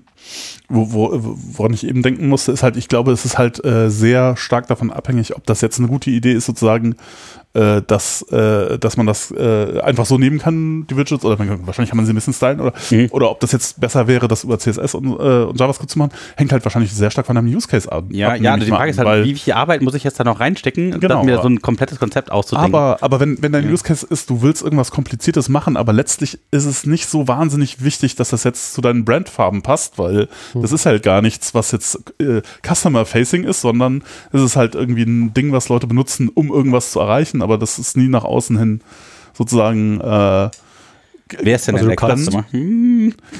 Ja gut, natürlich schon ja. die Leute, die das, die das benutzen. Ja. Aber das ist halt nur intern. Hm, das würde ich anders sehen mit dem nur intern. Ja gut, aber warum? Ja okay, aber da würde ich jetzt denken, oh, an der Stelle ist es macht es halt Sinn, äh, vielleicht was zu verwenden, was äh, womit du komplizierte Sachen hinbekommst, äh, die du die du vielleicht brauchst, weil das ein kompliziertes Problem ist aber die, die, die Anforderung, dass, dir das, dass du das jetzt irgendwie besonders hübsch oder so auf dich angepasst äh, dargestellt hast, also das so aussieht, das ist halt nicht so wichtig. Also, selbst wenn ich das so hübsch hinbekomme, Frage ist, wie viel Aufwand ist das, das so hübsch hinzubekommen? Ja? ja, vielleicht wäre das ganz schrecklich viel Aufwand, aber wenn dir das egal ist, dann musst du es nicht machen. Ja. Naja, ähm, also du meintest gerade, entweder ich mache es mit CSS oder ich mache es mit Qt. Ähm, das stimmt nicht nee, so ganz. Also, da, du, was ich meinte ist nicht ähm, mit CSS ja. oder mit Qt, sondern ich meinte sowas wie mit den ganzen Frameworks, die ich habe. Ja. Die ich halt ja gerne muss. Keine Ahnung, Tailwind oder sowas, damit ich halt äh, schneller produktiv bin. Utility oder so. Utility-Klassen einbauen. Aha. Ja. Also, weil wenn ich das ganze CS dann immer selber schreiben muss und dann muss ich mir erstmal überlegen und dann muss ich erstmal so ein paar Boxen bauen, dass das alles so passt, dann. Puh. Ja, kommt drauf an. Also ähm, äh, Qt hat auch noch einen Designer. Ja. Wenn du das äh, Projekt nicht kommerziell nutzen willst, kannst du diesen Designer nutzen. Aber wenn ich das da nicht kannst du jetzt quasi okay. Genau. Ähm, Darüber bin ich kannst du den Designer ja. nutzen, das ist quasi mit, äh, mit Ziehen und, und Ablegen quasi. Jetzt erinnere ich mich, das hatte ich genauso. Wie man das früher genau. äh, von, ich glaube, Visual Basic äh, ja, da, da ist, war das so ähnlich schon. Ja. Kann man auch, wenn man will. Der war auch sehr hübsch. Äh, da, da, nein, ich hatte tatsächlich, glaube ich, den angefangen auszuprobieren und dann bin ich darüber gestolpert, dass man das irgendwie mit der Lizenz eben nicht benutzen darf, wenn man das genau, machen muss. Ja. Mhm. Okay, ja. Ja, ja, ich meine, das machen ja auch, äh, also auch die ganzen, oder ich meine, ich kenne jetzt die iOS-Seite besser, aber halt da äh, Xcode und so, da gibt's ja auch solche Dinge, wo du dann halt an grafisch dann die ganzen Elemente irgendwie sozusagen, also selbst dann kannst du sogar Linien irgendwie dahin ziehen und dann werden dann halt irgendwie Event-Listener hinzugefügt oder keine Ahnung, oder dann wird halt, äh, ja, genau, damit geht das wahrscheinlich auch äh, mhm. irgendwie. Aber ähm, naja, ich könnte mir schon vorstellen, dass, also du kannst jetzt zum Beispiel nehmen wir an der iOS ab, da, da kann ich es halt, weil ich nehme mal an, dass es bei, bei Qt genauso ist. Äh, äh, sozusagen, damit kannst du im Grunde alles machen, aber wenn du jetzt eine iOS-App so hinkriegen willst, dass sie genauso aussieht, wie du das haben möchtest, ist das halt eine Menge Arbeit. Ja, genau. Ja, also, mhm. und zwar wahrscheinlich mehr Arbeit, als wenn du eine Webseite so aussehen lassen möchtest, wie du das aussehen lassen möchtest. Das ist ja so ein bisschen, also ohne dass ich jetzt äh, angreifen möchte, aber das ist so ein bisschen mein Problem mit diesen mhm. Beauty-Sachen oder meine äh, Kritik daran. Also, weil ich glaube, dass das wirklich schwieriger ist, das richtig schön hinzubekommen? Ja, aber, aber, aber jetzt nochmal, jetzt versuch mal in HTML und CSS eine Tabelle so hinzukriegen mit all den Widgets und Features, die du vielleicht haben möchtest für deinen Use Case. Dann hast du an der Stelle ein Riesenproblem. Das geht ja auch nicht gut. Ja, also aus meiner Perspektive, ähm, mein Branding mache ja ich. Ja. ähm, von daher hatte ich das Problem nicht. Ja, zu, dazu kann ich dann entsprechend auch nicht so viel sagen. Ähm, also was ich sagen kann, ist, es lässt sich jedes Element mit CSS stylen, wenn man das will. Ähm, ja, ich glaube, so groß und unterscheiden tut sich das gar nicht ähm, äh, versus äh, Django. Ah ja, okay. Hm. Mit dem Unterschied natürlich, wenn man sein geliebtes Framework ähm, nutzen will, Tailwind, was weiß ich, äh, das funktioniert natürlich anders, ja, aber gut, wenn man sich ein anderes Framework auswählt, dann sind halt Dinge anders, ja. Ja, ja, also was ich halt meine, ne, du kannst halt jetzt, wie wir das bei unserem Podcast gemacht haben, ich weiß nicht, ob ich das erzählen darf, äh, Bootstrap importiert und sonst nichts tun für das Design, weil ihm das nicht wichtig ist. Ja, ja, genau. Also äh, ja, ja äh, da habe ich das ja auch im Grunde. Ja, ich glaube auch, das ist der Grund, warum halt Bootstrap äh, quasi so viel verwendet wird in internen Tools. Ja, weil da ist es halt oft egal. Ist halt wurscht, ja. Also ja. wie das jetzt aussieht, es muss halt bloß irgendwie halbwegs bedienbar sein. Und ähm, das kriegt man mit Bootstrap ja schon hin. Äh, es sieht halt nicht so toll aus, aber äh, ja. Ähm, genau. Ja, ja, ja, ich, ich weiß es nicht so genau. Es ist, es ist immer, das ist alles eine, das ist, das ist so wirklich. Also mich hat was das, der spannende äh, ist. Was, was möchte man am Anfang immer machen, ne? wenn man jung ist und äh, Software entwickeln will, möchte man Spiele programmieren. Ne? Das geht mit Qt wahrscheinlich schon ein bisschen besser als mit Web. Mhm. Aber auch da bin ich mir nicht sicher, ob das die richtige Idee ist, irgendwie das so zu betrachten. Nee, ich glaube, da würde, da würdest du eine Spiele. Äh, Ihr könnt auch an was machen willst. Also, ob du eine 3D-Insel möchtest oder halt nicht. Also, ob da halt eine zweidimensionale, weiß nicht, kann man Fensteransicht sagen zu Qt, äh, reicht. Ach so, ja, cool. Also für Spiele wäre jetzt Qt nicht meine erste Idee. Aber kommt ja. sicherlich aufs Spiel an. Ja, ich glaube auch. Aber nur weil man es in Python machen wollen Simulator 3.0. ja, genau. ja, aber äh, das geht wahrscheinlich gut. Ja. Da, da, kam ich mit Kiwi schon ein bisschen weiter tatsächlich. Also es war auch so eine Art Bürosimulator bei SL. Ja. Ja. Ich habe äh, einen, einen äh, Fantasy Manager für unsere Eishockey-Runde gebaut. Ja, gut, sowas. Ja. Das hat wundervoll funktioniert. Ja. War sogar hübsch in Kiwi. Aber ja, ich glaube, man will das nicht benutzen. Das ist fummelig. Ja, aber was, ähm, aber was mich auch nochmal interessieren würde, so rein so ressourcenverbrauchmäßig, wenn ich jetzt für einen User so eine, so eine Applikation starte mit Qt, da habe ich so schon das Gefühl, also wahrscheinlich so ein paar Megabyte wird die dann schon einen Hauptspeicher brauchen oder so, ne? Ja, die muss ja, die muss ja dann auch die ganze Zeit laufen, sozusagen. Obwohl die muss eigentlich nur so lange laufen, wie ein Benutzer sie tatsächlich benutzt. Dann kann man Richtig. irgendwie den State irgendwie so serialisieren und erst beim nächsten Mal, wenn, wenn der Nutzer wieder kommt, dann muss man das halt irgendwie wieder sich irgendwo herholen. Genau so ist es. Ja, aber äh, tatsächlich hast du so lange Nutzer irgendwie quasi hm, da drauf guckt, also die Frage eingeloggt ist, oder ich weiß nicht, wie man das beschreiben kann, solange, solange irgendwie eine Session aktiv ist, wie auch immer, das mhm brauchst du halt diesen Hauptspeicher. Ja, genau. Ja, okay. Das ja, ist so, wobei da auch einiges im Shared Memory äh, sich befindet. Ja, also ja die ganzen Bibliotheken von, wahrscheinlich, genau. ja. Mhm. Das macht Python von sich aus schon. Das heißt, äh, man hat jetzt nicht äh, komplett den, den Overhead von einem Nutzer auf alle Nutzer, äh, sondern da wird noch einiges geteilt. Ja. Äh, aber ja, prinzipiell schon. Ja, weil da, da bist du natürlich dann äh, wahrscheinlich ein bisschen ineffizienter als eine Webanwendung, die halt nur das, äh, die halt, wo es dann halt einen Prozess gibt, der halt dann viele Requests von unterschiedlichen Benutzern. Genau, äh, ja, also speicherintensiver ist das schon. Wobei es nicht so wichtig ist, dass der Speicher schnell äh, beschrieben werden kann. Also mit anderen Worten, es muss nicht zwingend RAM sein. Ah, okay. Äh, was einem die Möglichkeit gibt, äh, einen Swap-Laufwerk äh, anzulegen, das irgendwo hinzutun, wo es einen re relativ zügigen Zugriff hat. Und äh, ja, da geht es auch. Ja, ja, und SSDs sind jetzt auch nicht mehr so super langsam. Ja. Genau, also eigentlich sind wir äh, mit der äh, Swap-Variante unbegrenzt im Hauptspeicher. Ja. Fast. Ja, ja, ja, ja. Nee, durchaus interessantes Modell. Ja. Und ähm, ja, ich meine, was, äh, wenn man jetzt aber die, für die Benutzer ist es ja auch so ein bisschen, die, die kommen aber gut damit klar und äh, nehmen das so an oder äh, hörst du da häufiger das so, warum, das ist irgendwie komisch, äh, ich weiß nicht genau. Also bis jetzt habe ich tatsächlich dazu noch gar nichts gehört. Ach, okay. Interessant. Ja. ja. Genau, also es scheint einigermaßen intuitiv zu sein. Ja, dann, also, Vor allem, weil man es ja auch vom Desktop schon kennt. Ja. Also die Art der Bedienung, sage ich mal. Gehen denn da wirklich alle, also jetzt, jetzt stelle ich mir natürlich so die, stellt sich mir die Frage, wie ist das denn jetzt mit Tastaturkürzeln oder, weiß ich nicht, rechter Mausklick oder so? Das geht, muss ja jetzt alles wie ein Browser durch. Der Browser lässt ja jetzt nicht alles durch. Manche Sachen sind ja auch, quasi fängt der Browser ja wahrscheinlich schon ab, um, wenn man ein anderes Hub auswählt oder das Fenster zumacht oder so. Das geht mhm. dann ja gar nicht bis auf die andere Seite. Äh, ich, aber ich weiß jetzt auch nicht genau, was da möglich ist und was nicht. Ja, also hätte man das selber entwickeln äh, müssen, äh, mhm. den, den Client in JavaScript, hätte man wahrscheinlich mehrere Jahre gebraucht. Ja. Ähm, muss ich aber nicht. Der ist schon fertig. Ja. Und der kann tatsächlich alles, was man sich unter Desktop so vorstellt. Also Rechtsklick ist kein Problem, Tastatureingaben äh, Eingaben sind kein Problem, Tastaturkürze sind kein Problem. Also das ist eigentlich alles da und wird von Firefox und von Chrome äh, supported und damit eigentlich von 90 Prozent ja. von allem, was es da so gibt. Ja, ja, ja. Ja, das heißt, man, man kriegt auch gar nichts, also, aber es ist schon in einem Browserfenster, muss es halt sein, ne? Ja. Richtig.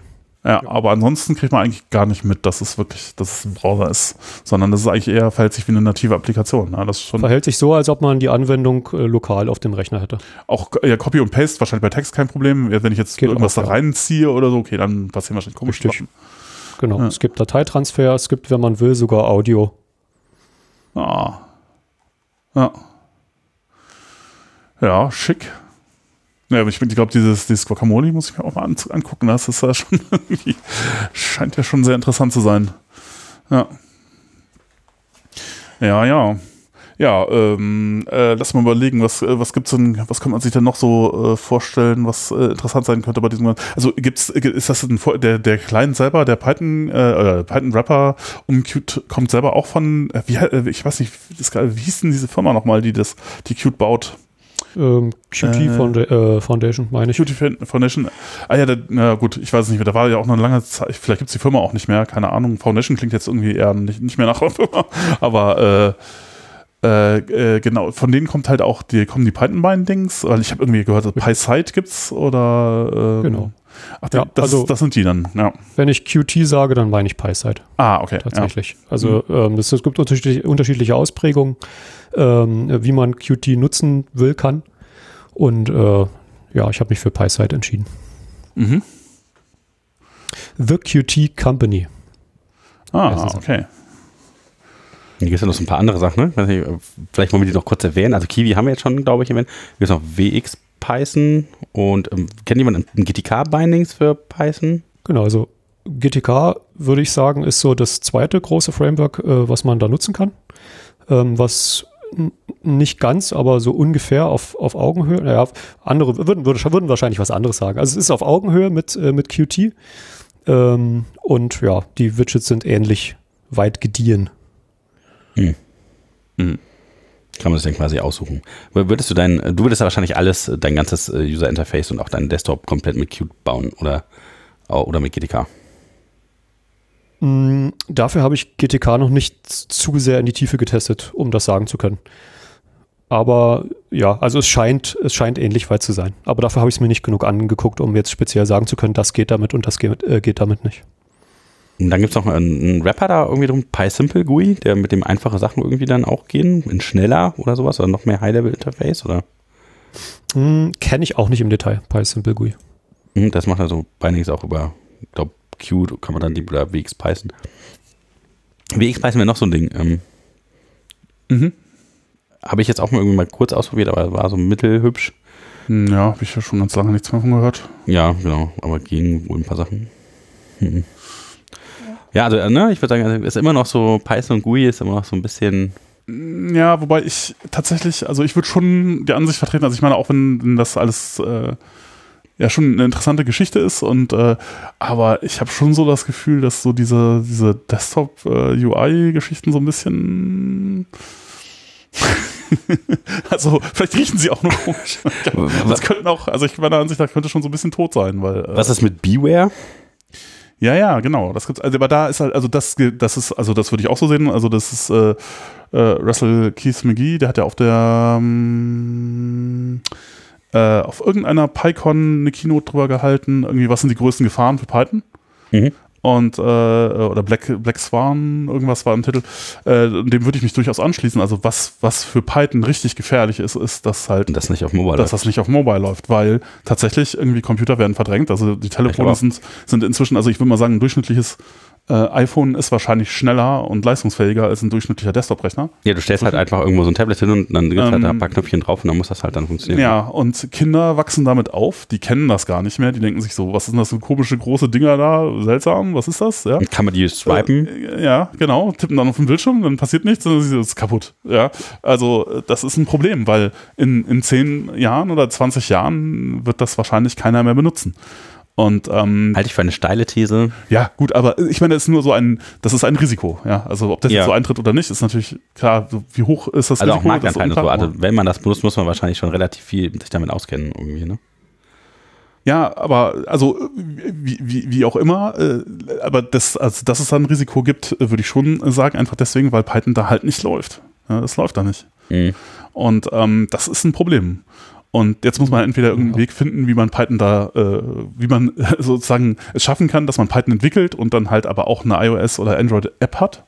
Und das ist halt genau, Beware macht das halt genau. Es sind diverse Komponenten, die dafür nötig sind. Ja, letztlich äh, macht es sowas ähnliches, was halt React Native oder so auch macht. Das ist, ruft schon die äh, echten UI-Funktionen dann auf von den Frameworks der entsprechenden. Äh, also kompiliert runter quasi auf äh, ja, oder Kotlin, oder? Nicht ganz, nee, es kompiliert, es kommt, ist nicht, äh, ja, also es gibt unterschiedliche Komponenten und die machen unterschiedliche Sachen, aber letztlich, man, es gibt auch Wrapper um die echten Funktionen sozusagen drumherum und die werden dann aufgerufen äh, und ja, also. Das ist interessant. Wäre wär auch interessant zu wissen, wie React das eigentlich macht. Und dann gibt es ja noch irgendwas wie Jonos oder Capacitor oder so. Ja, es gibt dann Teile, sind halt komplett nativ und dann Teile kommen dann halt aus dem, kann man aus dem Web nachladen, man kann JavaScript ausführen und es ist, äh, ja gut, oder Electron macht das ja auch so. Ja, äh, also wie, wie gesagt, ich glaube, da sind wir auch noch nicht, äh, auch noch nicht durch. Das war auch äh, ganz interessant. Äh, ich habe mich jetzt, ähm, ich war letzte Woche Donnerstag auf dem Treffen der Java User Group äh, des äh, Java äh, Rhein Juk, äh, die Java, Java User Group Rhein. Was hat dich denn dahin verschlagen, Jörg? Ja, ich dachte, ich muss mich mal weiterentwickeln und dann dieses Python entwickeln. Das kann ja wohl nicht, das hat keine Zukunft, den muss man mit Java angucken. Nee, ähm, äh, ich bin da hingegangen, weil äh, äh, Vortrag da hat mich äh, irgendwie, äh, ist mir aufgefallen, dass da äh, Stefan Tilkoff und, und, und Ebert Wolf, äh, die machen so Soft also Ebert, Software minus Architektur TV und die machen auch einen Podcast und die sind beide bei InUQ und die haben auch schon viele interessante ähm, Stefan Tilkoff ist oft zu Gast in anderen Podcasts, gerade letztens war er bei der Programmierbar und äh, hat da über Architektur gesprochen, die machen viel äh, Softwarearchitektur, die sind auch so, das ist so eine der Firmen, wo man hingeht, wenn man jetzt ein großes Problem hat, ein große, großes Projekt und man möchte jetzt irgendwie so, dass einem mal, einer mal wirklich erklärt, wie man das denn so angeht und wie man das besser machen kann, dann ist das so eine der Adressen, zu denen man gehen kann und wahrscheinlich eine der, eine der renommierteren Adressen. Und äh, ich, ich, ich höre dem immer gerne, ich höre zum Beispiel Stefan Tilkoff immer gerne zu, weil ich finde, der kann das immer schön erklären, was, äh, was so die Probleme sind, die man da hat. Und ähm, ja, deswegen bin ich da hingegangen. Äh, und da haben sie haben geredet über, äh, wie sah es eigentlich vor zehn Jahren aus, wie sieht es heute aus, haben sich die Probleme irgendwie verändert in IT, äh, ist das, was, welche Sachen sind besser geworden, welche Sachen sind immer noch genauso wie vorher. Und ähm, äh, genau, da, äh, äh, oh, ui, jetzt bin ich ja schon wieder abgeschweift. Da war auch einer, äh, der machte äh, so ein bisschen Elixir und äh, äh, auch kein Java. Äh, und äh, der meinte, in letzter Zeit macht er immer mehr Dart weil mhm. Dart für, äh, das ist diese Flutter. Sprache von, genau, ja. von, von, von Google für so, das sollte, glaube ich, auch mal irgendwann Webgeschichte werden, aber jetzt hat sich so halt äh, eine Nische gefunden. Man kann damit halt Mobile-Apps irgendwie oder Apps für Android-Telefone oder iOS-Geräte entwickeln. Das ist eine eigene Sprache. Flutter ist halt das Ding, was dann UI macht. Und das braucht im Grunde nur irgendwie ein Canvas, wo es halt irgendwie SVG reinrennen kann oder so, glaube ich und macht dann eine UI komplett selber. Also das ruft nicht irgendwelche Funktionen, nativen UI-Funktionen auf vom, äh, äh, von dem entsprechenden äh, irgendwie äh, Gerätehersteller, äh, also, sondern ähm, das, äh, das zeichnet alles selber. Also alle Buttons und Dinge und so werden halt einfach irgendwie tatsächlich in Canvas reingezeichnet. Und da Canvas überall da ist und man da irgendwie beliebige Dinge reinzeichnen kann, kann man halt alle Sachen gleich aussehen lassen auf allen Geräten damit und halt auch relativ und es ist halt einfacher zu entwickeln, als wenn man jetzt irgendwie, das haben ja diese, diese die statischen Programmiersprachen oder statisch typisierten Programmiersprachen, da ist halt immer so, ja, äh, ich meine, gut, mit Kotlin ist es schon ein bisschen besser geworden, aber Java ist halt schon, äh, also für Android, das ist halt schon sehr sehr verbos und man muss ja sehr viel Boilerplate schreiben und auch Swift ist er vielleicht ein bisschen besser, aber so wahnsinnig viel besser auch nicht, ist auch relativ schrecklich. Und ähm, ich meine, mein, mein, mein, böser, mein böser Scherz an der Stelle wäre immer so, naja, Softwarearchitektur hat mich auch lange nicht interessiert, weil man schreibt ja in Python oft nicht so große Sachen, weil man muss ja nicht so viel schreiben. Und wenn in, in Java für Hello World halt schon, paar, schon tausend Zeilen irgendwie Boilerplate schreiben muss, man halt, allein davon muss man sich Gedanken um Softwarearchitektur machen, einfach weil, um, den, um das Boilerplate-Zeugs was irgendwie zu organisieren. Und ähm, ja, das muss man mit Dart auch nicht so. Und dann äh, ist es, äh, hat man dann eine Alternative, die vielleicht ein bisschen einfacher zu verwenden ist. Und das setzt sich gerade durch. Also ich glaube, das, was der sagte, war irgendwie inzwischen sind fünf, also der Marktanteil von Flutter ist halt inzwischen größer als der von allen anderen Sachen, die es da halt auch gibt, ne, mit Electron und äh, mhm. keine Ahnung, die ganzen, äh, als von allen anderen zusammen. Und das ja, natürlich man schon. sich halt. Ja. Ja, ja man spart sich halt ähm, die äh, Doppelentwicklung. Ne? Also wenn man ja. äh, zum Beispiel eine App machen will äh, für Android und iOS, äh, dann muss man es halt nur einmal schreiben. Das ist der große Vorteil. Mhm. Ähm, es bringt aber, wenn man es länger verwendet, äh, doch auch so das eine oder andere Problemchen mit sich, äh, wo man am Anfang nicht unbedingt von weiß. Ja, also ich meine, das ist halt immer schwierig, glaube ich. Also ich hatte zum Beispiel, also ich habe äh, eine App äh, oder mehrere in Flutter entwickelt und ähm, es gibt, also es gibt dort ein Paketsystem sozusagen. Ähm, also man kann sich dort äh, Zusatzfunktionalitäten, ähnlich wie in Python mit äh, Libraries, äh, kann man sich, oder Packages, äh, kann man sich dort äh, auch äh, reinladen sozusagen. Ähm, das Problem daran ist so ein bisschen, dass die oftmals halt von externen Entwicklern kommen so von dir und mir. Und äh, externe Entwickler dann nach äh, anderthalb Jahren gerne mal die Lust an, äh, an den Projekten verlieren. Mhm. Und äh, dann hat man ja äh, so unmaintained Dependencies in seinem Projekt drin und muss dann äh, gucken, äh, dass man eine neue Bibliothek halt findet, die das gleiche noch kann. Und äh, das heißt, wenn man ein Projekt äh, fertig entwickelt hat und man guckt ein halbes Jahr später, äh, und versucht es quasi wieder zu kompilieren, ähm, dann wird das auf jeden Fall nicht funktionieren. Nach einem halben Jahr ist es, es ist ausgeschlossen, dass es funktioniert. Äh, äh, zum einen äh, führt Google selber regelmäßig äh, Änderungen im Framework ein, und zwar Breaking Changes. Ähm, und zum anderen äh, sind halt äh, Pakete dann nicht mehr aktuell und müssen ersetzt werden, sodass quasi der Wartungsaufwand dafür nach meiner Einschätzung sehr, sehr groß ist. Hm. Oh, okay, das erinnert mich jetzt auch ein bisschen an die JavaScript Developer Experience, ehrlich gesagt. Ja. ja. Also vielleicht hat sich das inzwischen verbessert, ähm, das weiß ich nicht genau. Ja. Aber das waren auf jeden Fall die Probleme, mit denen ich so zu kämpfen hatte. Okay, mhm. interessant. Also ich habe auch gehört, dass äh, Flutter irgendwie so für größere Projekte irgendwann nervig wird. Und ja, also Capacitor habe ich sehr empfohlen gekriegt. Mhm. Und das geht halt auch mit Vue.js. Ja, ist quasi dann so ähnlich wie React Native, ja, halt für, ähm, für Vue, ne? Ja, genau, es gab irgendwie auch mal Vue Native, aber das ist auch irgendwie kaputt gegangen aus denselben ja. Gründen, weil irgendwer keine Lust mehr hatte. Und das ist, klingt so ein bisschen, als wäre das so das neueste Ding. Aber ja, ob das gut funktioniert und wie lange das funktioniert, weiß man halt auch alles nicht. Ne?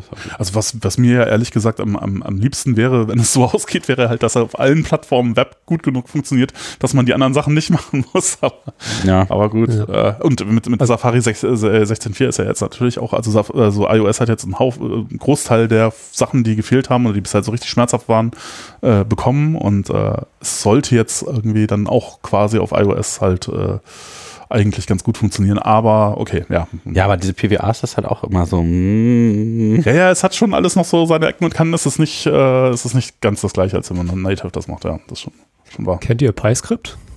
Äh, ja, klar, mhm. äh, ja. Also das, das ist, ist, doch eigentlich die Lösung aller unserer Probleme. Mm. Ja. ja, also es, es, geht quasi darum, dass man halt Python einfach im Browser, also per WebAssembly irgendwie, per WebAssembly ja, im Browser laufen hat. Hm. Äh, da, ja, das große große Problem an der Stelle ist halt, dass das äh, oder was ist halt die Frage, ob das ein großes Problem ist oder nicht, äh, dass, dass das halt bedeutet, dass man äh, halt irgendwie ein paar Megabyte Zeug irgendwie runterlädt, weil den Interpreter, Python-Interpreter, der ist halt nicht im Browser drin, ja, JavaScript-Interpreter halt schon und äh, das bedeutet, man muss halt erstmal ein paar Megabyte äh, irgendwie runterladen und kann dann erst äh, irgendwas machen.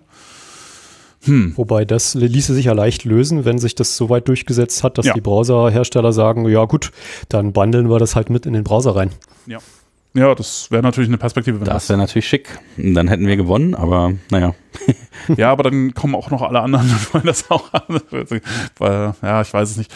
Aber ja, natürlich. Also das ist auf jeden Fall auch ein interessanter Weg, ja. Das halt nach das halt alles irgendwie dann nach WebAssembly kompiliert letztendlich. Ich habe letztens gehört, das fand ich auch sehr interessant, dass ähm, tatsächlich, äh, ich glaube, Figma war es, ich hoffe, ich erzähle jetzt nicht keinen allzu großen Unsinn, aber ich glaube, Figma ist tatsächlich äh, eine Applikation, die ist geschrieben in C oder so.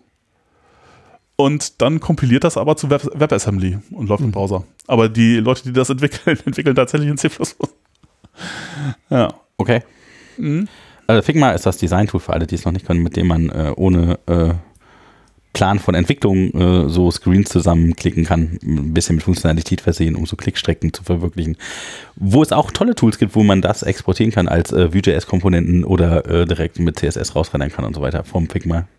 Dann spart man sich so den Zwischenschritt, was sehr praktisch ist. Was mein Problem wäre, sowas wie äh, Qt zu verwenden, weil ähm, ich glaube, ich möchte jemand, der von Design mehr Ahnung hat als ich, das bauen lassen, das dann exportieren und dann in meine Anwendung importieren dann muss ich mich darum nämlich nicht mehr groß kümmern. Ja, aber da würde ich eben denken, das ist genau diese, diese, äh, diese, die Frage. Du hast halt eine Bandbreite von, das Design ist super wichtig und du musst, hast eigentlich nicht so viel komplizierte Funktionalität. Auf der einen Seite vielleicht und auf der anderen Seite hast du halt, du hast viel komplizierte Funktionalität, aber Design ist nicht so wichtig. Und hm. je nachdem, wo dein Use Case ist, ist halt das eine oder andere halt interessanter, weil wenn hm. du halt sehr viel komplizierte Funktionalität hast und äh, dann, dann versuch das mal einem Designer zu erklären. Also ich würde ja? auch der Vertriebs- und auch der Marketing sagen, Design ist alles. Also ich habe immer das Gefühl, die Sachen, die super toll aussehen, aber nichts können, verkaufen sich x-mal viel besser als ich die Ich glaube, das kommt auf deine Kunden an. Das kommt auf deine Zielgruppe an. Hm. ich würde, also ne, ja, ich würde sagen, der äh, die Normalverteilung in der Mitte sagt leider was anderes. Also ich wäre durchaus auch bei äh, gute Funktionalität würde ich eher bevorzugen. Aber ähm, naja, ich glaube, das ist selten, dass dem so ist. Weiß nicht. Also, wow. Ja, ja. Ja, aber ähm, genau, vielleicht nochmal zu dem, zu, zu, zu, zu mir, äh, mir Plan. Das ist aber äh, äh, quasi, äh, ist es entstanden für einen konkreten Anwendungsfall, äh, äh, in dem es dann auch eingesetzt wird, aber es verwenden jetzt auch andere Leute schon und es funktioniert eigentlich ganz gut quasi, ne? Und man kann das, also wenn man irgendwie so ein Problem hat mit, ähm, man, man möchte irgendwie Personalplanung machen, im Grunde kann, kann jeder das einfach so dann verwenden. Kann jeder das einfach so verwenden, genau. Ja. Das, äh, ja, genau. Ja, klingt ja auf jeden Fall schon mal gut. Ich weiß nicht, haben, fällt dir noch was ein? Ich überlege gerade, ob ich noch irgendwelche Fragen habe oder irgendwelche Dinge, über die man mal reden könnte, aber. Ja, wir haben jetzt alles so ein bisschen gefeiert, so ein bisschen so wirklich tief gemacht. Also, ja, wie macht man das? Also, was mir, ähm, ich höre euch ja auch regelmäßig, ja. ähm, was mir aufgefallen ist, äh, es gibt äh, noch einen Unterschied, was Aha. wir sozusagen, was wir anders machen, was ich anders mache als, äh, als ihr wahrscheinlich. Ähm, ihr nutzt gerne Datenbanken. Mhm. Ich nicht. Ja, das ist auch interessant, ja. Ähm, und was nimmst du? Gründe, wie bitte? Was nimmst du? Files?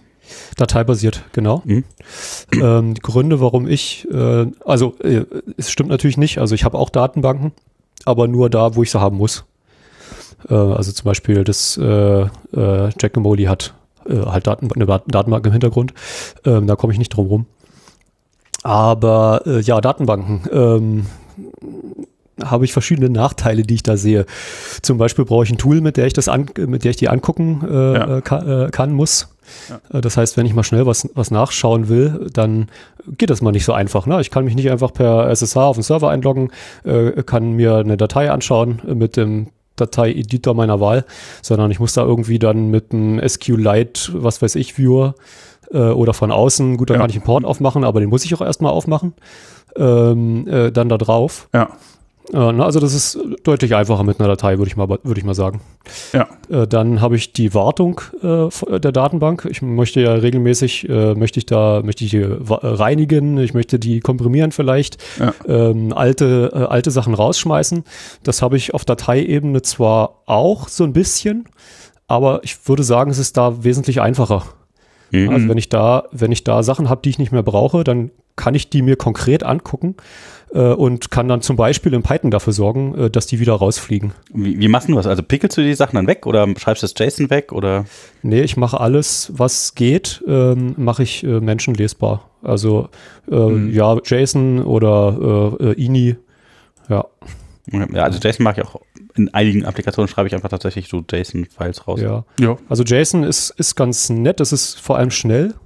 Ähm, eigentlich würde ich gerne noch woanders hin. Äh, es gab jetzt ein neues äh, ähm, äh, äh, Settings-Format von Python, wird nativ ah, jetzt Tommel, unterstützt ja. in drei Tommel, genau, mhm. richtig. Message ähm, da, das ist das eigentlich das, wo ich jetzt äh, äh hin wollte. Ja. Aber äh, ja, also äh, sämtliche äh, Operationen, die ich äh, eigentlich, äh, also ich brauche natürlich auch Operationen auf den Daten, die ich da lese, ne? Das ist klar. Mhm. Äh, aber die mache ich eigentlich alle in, in äh, NumPy.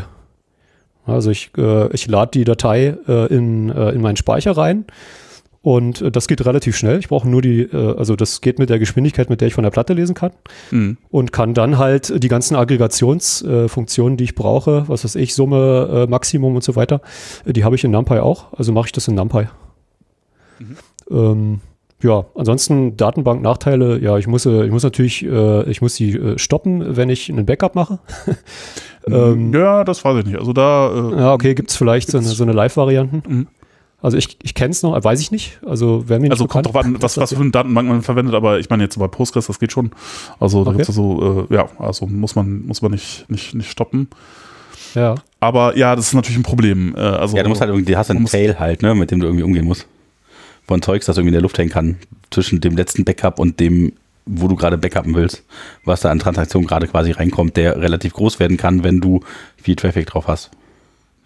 Äh, Gut, aber da, also da gibt es schon Wege, damit umzugehen. Ich meine, äh, was da empfohlen wird, ist ja dann auch immer nicht, das selber zu machen, wenn man das nicht, äh, weil das natürlich ein Riesenaufwand ist, sich da einzuarbeiten. Das ist, ist äh, durchaus ein Nachteil, äh, ganz klar. Äh, man kann ja auch da Dienstleister benu- benutzen ne? und dann sowas wie Crunchybridge, äh, Crunchy Data verwenden oder so. Oder sonst irgendwen, der halt sowas Managed Post Postgres anbietet oder so. Okay, interessant. Dann die musst du bitte übernehmen das ja in die alles Shownotes rein. packen. Bitte? Pack es bitte nochmal in die Shownotes. Ja. Aber man kann das auch Hat selber machen, was sie den- tun.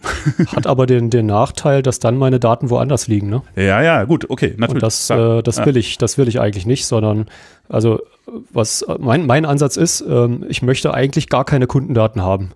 Ja. Ähm, das, und wenn ich sie haben muss, dann möchte ich so wenig wie möglich davon haben. Ja. Also deswegen Ja, zum Beispiel ja. bei der Anmeldung verla verlange ich auch nur Nutzername und Passwort mehr nicht. Noch nicht Mhm. mal eine E-Mail. Ja. Ja, das Ja, heißt, gut, gut, äh, aber wenn was ich, ist dann, was ist dann wenn wenn, jemand sein, sein Passwort vergisst? Genau, Bitte. dann ist halt. Ja, Dann kann er mich anschreiben. Ja, genau. ja okay, gut. Ja. Ja. Dann kann er mich anschreiben und falls das öfter passiert, es ist tatsächlich noch nie passiert, dann mache ich das, dann mache ich das ein automatisches äh, Verfahren draus. Äh, aber solange das nicht häufig vorkommt, äh, ich antworte klar. auch schnell. Ja, ja, nee, ich, ich denke auch, das Also- ist wieder, das ist halt wieder eine Frage, äh, was die, was die Kunden, wer die Kunden sind. Also wenn du jetzt ganz viele Endkunden hast, an denen du nicht viel verdienst und äh, äh, Dann, dann, ganz viele dann muss Support- alles dann, ist, automatisiert dann sein. ist schlecht, wenn das, wenn die Genau. Leute alle dich anschreiben, genau. Wenn Ja. du jetzt nur wenig das auch- Kunden hast, also, dann ja, ja. ist, oh, die sich auskennen, dann ist das halt alles Ja. nicht so schlimm. Ja, Ich genau. werde das auch automatisieren, solange das überhand nimmt, äh, wenn das überhand ja, nimmt, aber, das ist nicht der Fall. Ja, nö, Genau. dann Ähm, ja, ja. Datensparsamkeit, ich finde es interessant. Hm, ich weiß nicht. Ich denke mir so, ah, irgendwas könnte man mit den Daten noch anfangen. So aus der, also jetzt ohne der Ja, aber es gibt ja auch- Es gibt ja auch die Verantwortung an die Ja, Hand. genau. Also wenn ich jetzt sage, Ja. ich habe hier einen Riesenhaufen von Nutzerdaten mit äh, äh, E-Mail-Adresse, Passwörtern, äh, Bankdaten, was weiß ich, und äh, dann kommt irgendjemand äh, auf meinen Server und trägt das ganze, äh, das ganze Zeug raus, dann habe ich auf jeden Fall ein Problem. Und das äh, kann ich schon mal insofern äh, vermeiden, wenn ich das Zeug gar nicht erst habe. Das würde Ja. zum Beispiel für, aber auch für Managed sprechen, ne? Weil dann hast du die Verantwortung quasi auch abgegeben. naja, Naja. ganz. Ja. Äh, du schließt dann äh, einen, einen einen Servicevertrag Ja, genau. mit, mit, dem, äh, mit dem, der das halt managt, aber in der Verantwortung steht trotzdem ich. Ja. Also ganz so, so ist das dann nicht. Ja, also wenn's, wenn, wenn jemand dann, also nehmen wir an, du hast eine Managed äh, äh, Datenbank irgendwo gekauft, zum Beispiel bei Crunchy Data und dann irgendwie Crunchy Data, da geht, geht irgendjemand rein und trägt alle Daten raus, dann hast du natürlich trotzdem ein Problem. Ja, auch wenn du das vertraglich dann sagen kannst, das bin ich gar nicht jetzt, äh, ich bin jetzt vielleicht außer Haftung oder, aber das ist ja trotzdem Kacke für deine Kunden und überhaupt. Äh, Genau, so. aber das kommt halt genau auf da vielleicht auf die detaillierte Vertragsbeziehung mit deinen Kunden oder mit den Kunden deiner Kunden an und so. Ähm, ja, aber vielleicht willst du das auch einfach gar nicht. Vielleicht sagst du, ich will nicht, Naja, dass das aber passiert. die Frage ist halt tatsächlich, Ähm. also was jetzt aus der, auch jetzt aus so einer Datenraustrageperspektive sicherer oder besser ist, wenn man jetzt äh, ein kleines Team hat, ähm, sich Mhm. noch komplett um so ein Datenbank-Cluster-Management zu kümmern zu müssen oder das halt einen Service-Dienstleister auszusourcen, der da vielleicht mehr Zeit für hat oder mehr Ressourcen, weil er das nur macht und da sich auch besser mit auskennt als man selber. Und das geht ja für verschiedene andere ja, Services ja auch so. also es kann durchaus sein, dass das, dass das sogar die sichere Alternative ist. würde ich auch sagen. wenn du das äh, outsourcest, wenn du dich selber halt nicht damit auskennst. Genau, oder, oder man hat halt nicht so relevante Sachen. Und ich sag mal so, ja, okay, äh, klar gibt es so Punkte, wo man jetzt gucken muss, dass man jetzt nicht alles so sammelt, wie jetzt die letzte äh, Krake. Da gibt es ja so ein paar äh, Google-Kraken, die das so machen. Ja, aber es gibt viele Unternehmen, die erstmal alles in ihrem Data Lake irgendwo hin. Ja, also ich würde jetzt auch nicht alles. Vielleicht kann man so- damit irgendwann mal irgendwas anfangen, aber äh, also das Ja. da bin ich Ja. auch kein Freund von, von solchen. Also, äh, also ich kann, ich kann das so ein bisschen verstehen, also jetzt nicht von Kunden, aber wenn ich jetzt so, ein, so einen Request habe oder so, warum soll ich die ganzen Informationen da wegschmeißen? Ja. Also der neueste Trend scheint zu sein, dass, dass jeder Dienst, egal wie unwichtig der ist, meine Telefonnummer haben will. hm, Und das finde ich ganz, ganz grausam. ja. ja. Also ich würde jetzt auch sagen, also ähm, ich will, ja- mir geht es gar nicht so um Kundendaten, sondern eher so um so Meta-Quatsch. Log-Zeitstempel oder So, sowas. so Telemetrie äh, Ja, im weitesten Sinne. Im irgendwie. weitesten Sinne, ja. Ja. Und ohne, dass ich jetzt irgendwie so Nutzer daran identifizieren möchte, um irgendwie da noch ein Quäntchen Umsatz rauszuquetschen, sondern einfach nur so ein bisschen, um den Flow so ein bisschen besser im Blick zu haben. Naja, technische Daten brauchst du natürlich. Das ist, steht ja außer Frage. Sonst funktioniert die Software ja nicht. Ja. Ja, aber ich, ich glaube auch da, äh, ich meine, man macht sich vielleicht nicht immer klar, welche Optionen man eigentlich hat. Natürlich kann man irgendwie Sachen speichern und so. Also die Frage ist halt, wiederum, wenn du nicht so viele Nutzer hast, du kannst ja auch einfach fragen, ja. Ja, also zum Beispiel, äh, beispielsweise wäre jetzt auch so, so ein GraphQL-API, ne? Wenn ich jetzt nicht ein Problem mit Latenz habe, ich ziehe mir dann ein Maximum und schmeiße alles weg, was ich nicht brauche. Ne, also man könnte natürlich auch direkt die Query auch, so effektiv Es gibt auch Leute, stellen, die, du kannst auch direkt die Daten, holt. Du kannst auch die, direkt die Datenbank quasi in deinen Browser reinpacken. Das geht natürlich auch. Es gibt auch bestimmte Anwendungsfälle, in denen das ja. sinnvoll ist. Aber äh, ja, es gibt auch gute Gründe, warum Leute das anders machen. Also ja, mir muss ein weiterer Vorteil, ja. ja, weiterer Vorteil ist, wenn ich die Daten nicht sammle, dann habe ich auch ein, ein, ist mein Backup deutlich kleiner. ja, also ich würde äh, einer der wichtigsten Argumente ist vielleicht auch, dass weniger Strom verbraucht, ne? so ein bisschen weniger Kosten, auch, auch äh, ökologisch oder. Ah. Ja, aber ich finde das also, also so Ding als Grundsatz zu sagen, ich schau mal, ob ich jetzt nicht vielleicht irgendwie, welche Daten ich wirklich brauche und welche halt nicht und die, die ich nicht brauche, die, die speichere ich gar nicht äh, erst. Das finde ich eigentlich schon, äh, schon recht sinnvoll. Äh, ja, ja, tatsächlich als, ja, ja. ja. Ja. Was ja. eigentlich für so ein ORM-Ding, sprechen wir mit klaren definierten Modellen, mit einer klaren Validierung? Na, ich weiß, äh, also äh, äh, zu dieser grundsätzlichen Frage Datenbank ja oder nein, wird, aus meiner Perspektive ist das jetzt eher, äh, würde ich ja sagen, ja gut, das Dateisystem ist ja auch eine Datenbank. Ja. Ist halt nur eine andere Art von Datenbank. Ist halt eine hierarchische Datenbank, keine relationale. Postgres ähm, liegt ja auch in Files irgendwo rum. Ja, genau. Ähm, insofern ist halt auch da die Frage und ist ja auch, äh, wenn man eine Webanwendung hat, die sind, die, die äh, auch eine, jetzt wenn man Django hat oder so, eine, eine, oder was auch immer für eine Standard-Webanwendung, äh, äh dann üblicherweise hat man ja auch da nicht nur äh, äh, Daten in Tabellen, sondern da hat man ja auch noch was anderes. Da hat inzwischen eigentlich nicht mehr wirklich Filesystem. Früher war es ein Filesystem noch, aber inzwischen ist es halt ein Object Store meistens. Ja, irgendwas Cache-Redis oder Cache gut, aber das ist jetzt nicht unbedingt Teil der, der, der Datenhaltung. Da liegt ja auch nur eine Kopie von dem, was man. Ja, ja aber du musst ja zum Beispiel, redest jetzt auch nicht nur als Cache nehmen, sondern kannst halt auch da irgendwie bestimmte Sachen vorberechnen, da ablegen, wenn das irgendwie. Gut, das ist nochmal eine andere, da, da würde Redis ist halt so ein Key Value Store irgendwie ja. im, im weitesten Sinne. Ähm, aber äh, dafür gibt es natürlich auch wieder Anwendungsfälle, wo das, wo das, wo das gut ist. Äh, aber äh, also diese Kombination relationale Datenbank äh, auf der einen Seite, auf der anderen Seite Object äh, Storage für halt irgendwie Daten, die jetzt irgendwie eine interne Struktur vielleicht haben, aber die jetzt nicht irgendwie äh, ähm, das ist eigentlich schon eine super Kombination. Aber ja, ich meine, gut, Filesystem hat natürlich auch Vorteile. Was ne, würdest du mit einem Object Store nehmen? Ähm, äh, also das habe ich leider nochmal, also was ich mir gerne angucken würde und wovon ich äh, jetzt schon Gutes gehört habe im Zuge von ähm, Mastodon hat ja dieses Problem auch. Also Leute wollen ihren eigenen, mhm. ihre eigenen Instanzen hosten und haben dann jetzt auch das Problem, dass da ganz viele Bilder und, und Videos und so Zeugs kommen, dass die sie irgendwo hinlegen müssen. Und wenn, wenn man das halt nach, ich habe jetzt letztens äh, irgendwie, äh, ähm, wann war das? Ist gestern Morgen oder so, keine Ahnung, war, war auch, äh, war auch Python, Python Podcast, war weg. So, hä, warum das denn? Naja, gut, Platte vollgelaufen. Und warum? Ja, weil da eine, weil da eine Mastodon-Instanz auf dem gleichen Rechner läuft, die halt irgendwie oh. alles vollgemüllt hat. Und ähm, äh, genau, dann die, die Standardlösung oder das erste ist dann halt, Leute legen das dann nach S3 oder so und stellen dann fest, oh mein Gott, das ist ja voll teuer. ja, das ist und äh, ja, ich habe jetzt, ich, ich weiß nicht, vor den letzten Monaten, und ich habe ja eine super kleine Instanz, aber ich habe trotzdem die letzten drei, vier Monate hat das Ding irgendwie 60, 60 Gigabyte Daten oder so äh, angesammelt an, an Zeugs. Und ähm, gut, bei größeren Instanzen wird das noch viel, viel mehr sein und dann wird das halt irgendwann teuer, wenn man das halt alles nach S3 legt. Und dann ist die Frage, okay, kann man das irgendwie selber machen? Ja, kann man. Äh, was ich dafür schon verwendet habe, ist so Minio, ah, Min.io. Ja, ja. Das ist aber so. Um, das ah. Problem dabei ist, äh, ja, was, also einmal. genau macht das? Äh, das ist quasi. Ähm, so ein Bucket-Lokal. Gleich, ja, gleiche API, gleiches Interface wie S3. Gleiche API wie S3, äh, aber äh, du kannst halt selber hosten. Hm, ah, okay. Das ist eigentlich ganz nett, ja. Also so auch prinzipiell die Idee. Ich glaube auch GPL. Ja.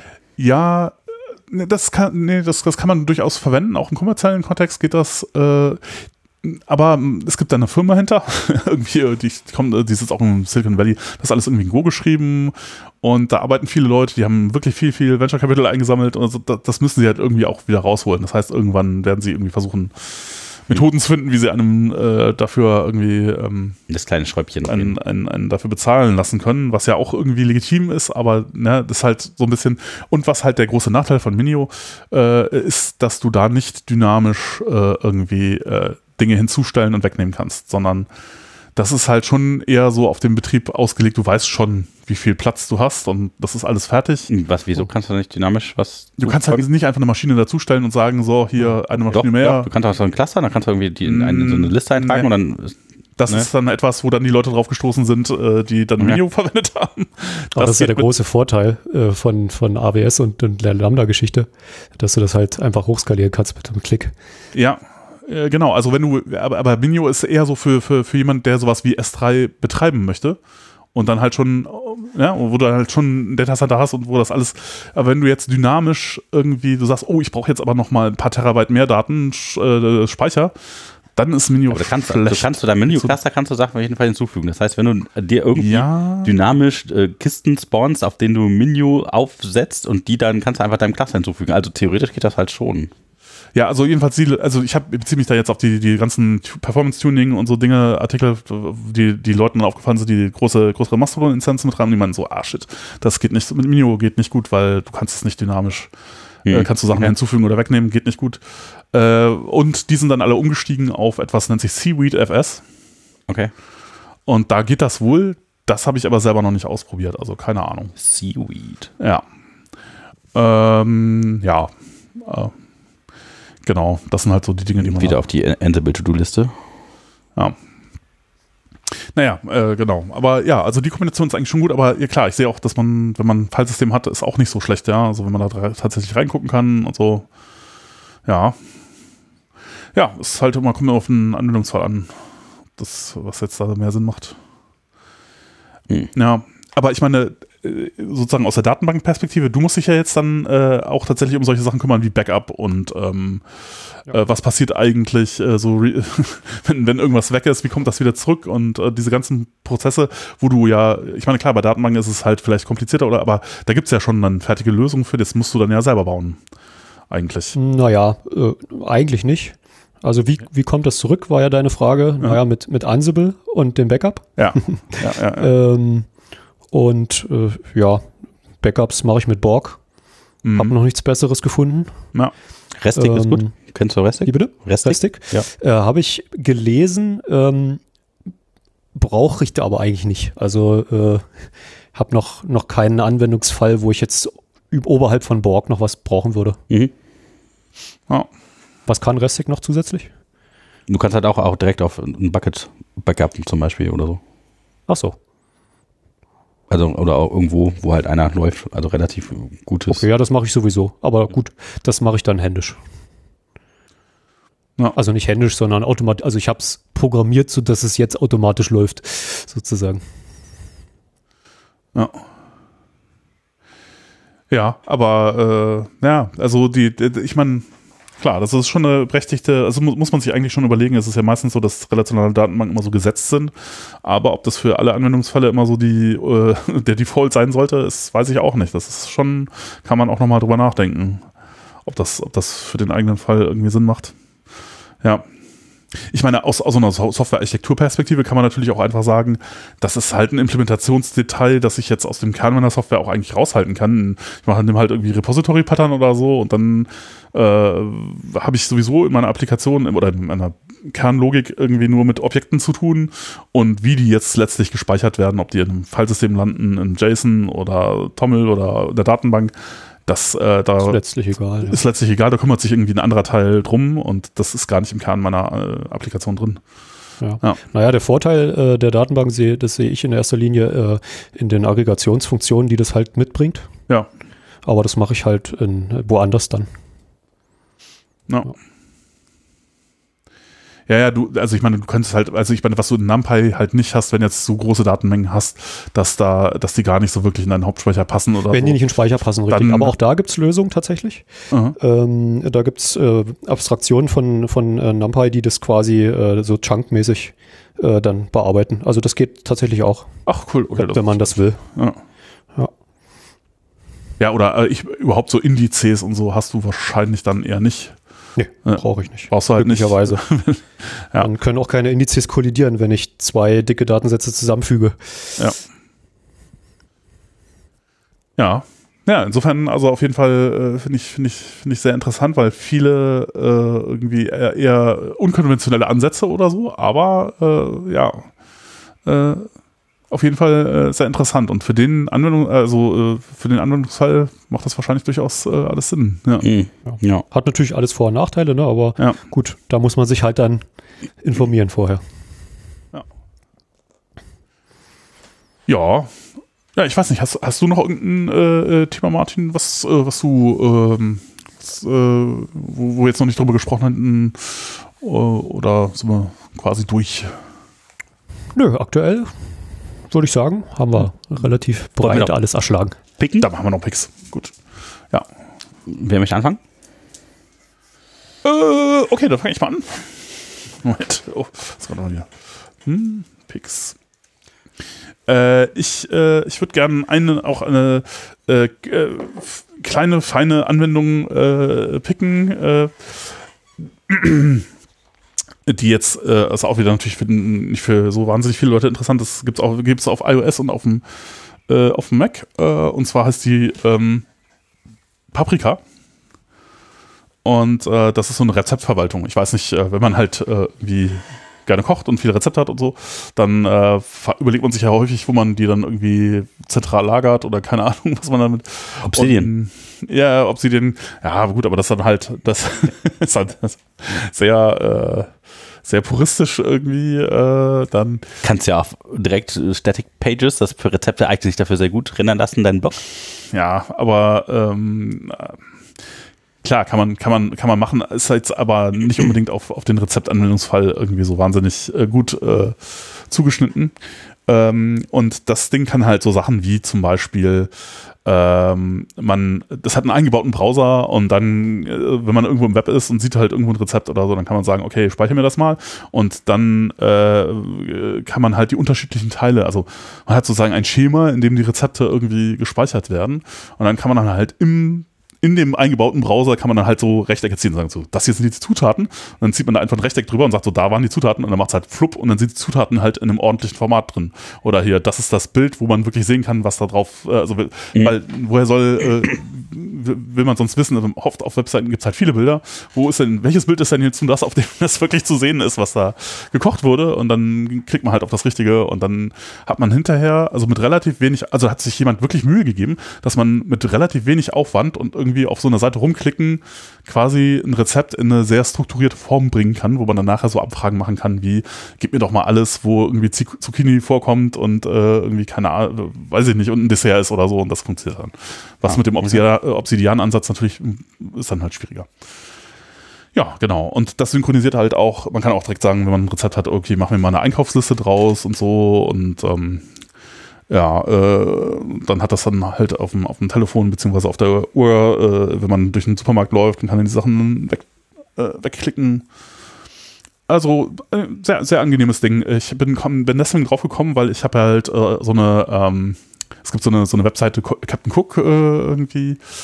Da gibt es immer ganz interessante Vorschläge, was so Rezepte angeht, so drei pro Tag. Und ich, ich hatte früher auch eine Kombination aus Python Backend und Vue.js Melee äh, verwendet. Mhm. Ähm, Früher, so vor drei Wochen. vor einem Jahr ungefähr habe ich damit mal angefangen, weil das auch ganz interessant aussah. Aber ehrlich gesagt, also die, die, das zu deployen ist schon ganz schön ein Horror. ja, ich fand Ähm, Midi nicht so cool. Ja, aber äh, und dann habe ich irgendwie ein, ein Ding gebaut, was mir äh, sozusagen die Rezeptgeschichten, die es da bei, bei dieser App gibt, in dieser Captain Cook App, äh, halt rüber synkt in mein Mili und ich dann halt nur noch Mili verwenden muss und nicht mehr die komische App, weil die App von Captain Cook ist halt, sieht zwar irgendwie nett aus, aber sie ist halt, funktioniert nicht so richtig. Und ähm, äh, genau, und da hat jemand dann einen Pull-Request ähm, äh, gegengestellt hat gesagt, hier, äh, will das, soll das nicht auch vielleicht mal nach Paprika synken und so. Ich so, Paprika kann ich gar nicht. Ja, bin ich Mhm, auf, aufmerksam geworden und ja, ist voll super. Jetzt synkt das halt auch dahin und jetzt verwende ich Paprika und es bin Okay. sehr zufrieden. Also, ja, das, also was echt cool klingt, ist halt mit den Bildern, den Zutaten, weil, ja, das, ich mache das halt immer alles selber, aber gut. Ja. Kuratierte Rezepte. Ja. ja, okay. Cool. Äh, ich würde äh, Copilot äh, Labs äh, picken. Ah, mhm. Ähm, der, äh, also Copilot äh, haben wir ja schon ein paar Mal drüber gesprochen, äh, wunderschöne Extension für den Editor deiner Wahl zum besser machen. Copilot Labs ist, äh, ich weiß nicht, ob es auch für andere IDEs geht als VS Code, aber damit kannst du halt so Sachen machen wie äh, markier dir irgendwie ein paar Funktionen, mach doch mal bitte Type-ins dran oder äh, ein paar Tests hätte ich hier gerne und so. Und das funktioniert ganz gut. Das ist äh, ganz nett. Oder übersetzt das mal in eine andere Sprache. Also hier habe ich einen Python-Code, hier can Go oder andersrum oder ja, das. Okay, ja, habe ich auch noch nicht. Ich habe verwende immer nur den Standard Copilot, äh, ja. Ja, und das würde ich sagen, das ist eine sehr, sehr geile äh, Extension noch dazu. Oh. Was ich bei Copilot äh, gelesen habe, ähm, ist das folgende, wenn da ein Fehler auftritt, also angenommen man äh, nutzt halt Copilot in VS Code oder so, mhm. äh, dann äh, schickt er einmal äh, komplett alle geöffneten äh, Files zu Microsoft rüber. Mhm. Und da bin ich ein bisschen stutzig geworden, ob das denn so geht. Ja, und Teams-Chat und so und, und, und alles, was so im, im Memory hängt, noch irgendwie an ja, das weiß ich nicht, aber ja. also ich habe halt gelesen, äh, äh, alle geöffneten Files im, im VS Code ja. äh, schickt mhm. er dann rüber. Und das äh, geht ja dann nicht, ne? Also wenn du, wenn du zum Beispiel in irgendeiner Firma äh, sitzt, glaube ich kaum, äh, dass die Company-Richtlinien das dann erlauben. Ja, ich meine. Depends. Ja, ja, genau. Das ist natürlich schon ein, ein Problem. Ja, also. Äh, es, es, gibt ja so den, den berühmten Spruch, da würde ich jetzt sagen an der Stelle: uh, Better ask for forgiveness than for permission. ja. wie, wie es kommt ja vielleicht darauf an, ob du jetzt tatsächlich patentrelevante Dinge äh, machst oder nicht. Frage, sagen wir es mal so. Na, also ja. ähm, ich meine, auch da auch OpenAI hat da ja äh, diverse Probleme. Die sind ja irgendwie, wie heißt das? Italien, äh, Italien ist komplett gesperrt worden. Ja. Weil äh, jetzt, jetzt ist es wieder frei, ja. Jetzt ist wieder frei, aber ja. äh, weil sie haben, aber da, das fand ich schon auch ein bisschen dreist von OpenAI, dass sie da halt wirklich gar nichts zu sagen. Also sie, ich meine, sie können ja da, man kann ja, wenn man das sagt, was man da tut mit den Daten, kann man ja durchaus einiges machen, aber sie haben halt einfach gar nichts dazu gesagt und das ist halt schon, hm, naja. Wobei das ist ein bisschen äh, andersrum, ne? Also die du musst die Story jetzt auch fertig erzählen, man konnte die Story gar nicht verstehen, Entschuldigung. Welche, welche Story?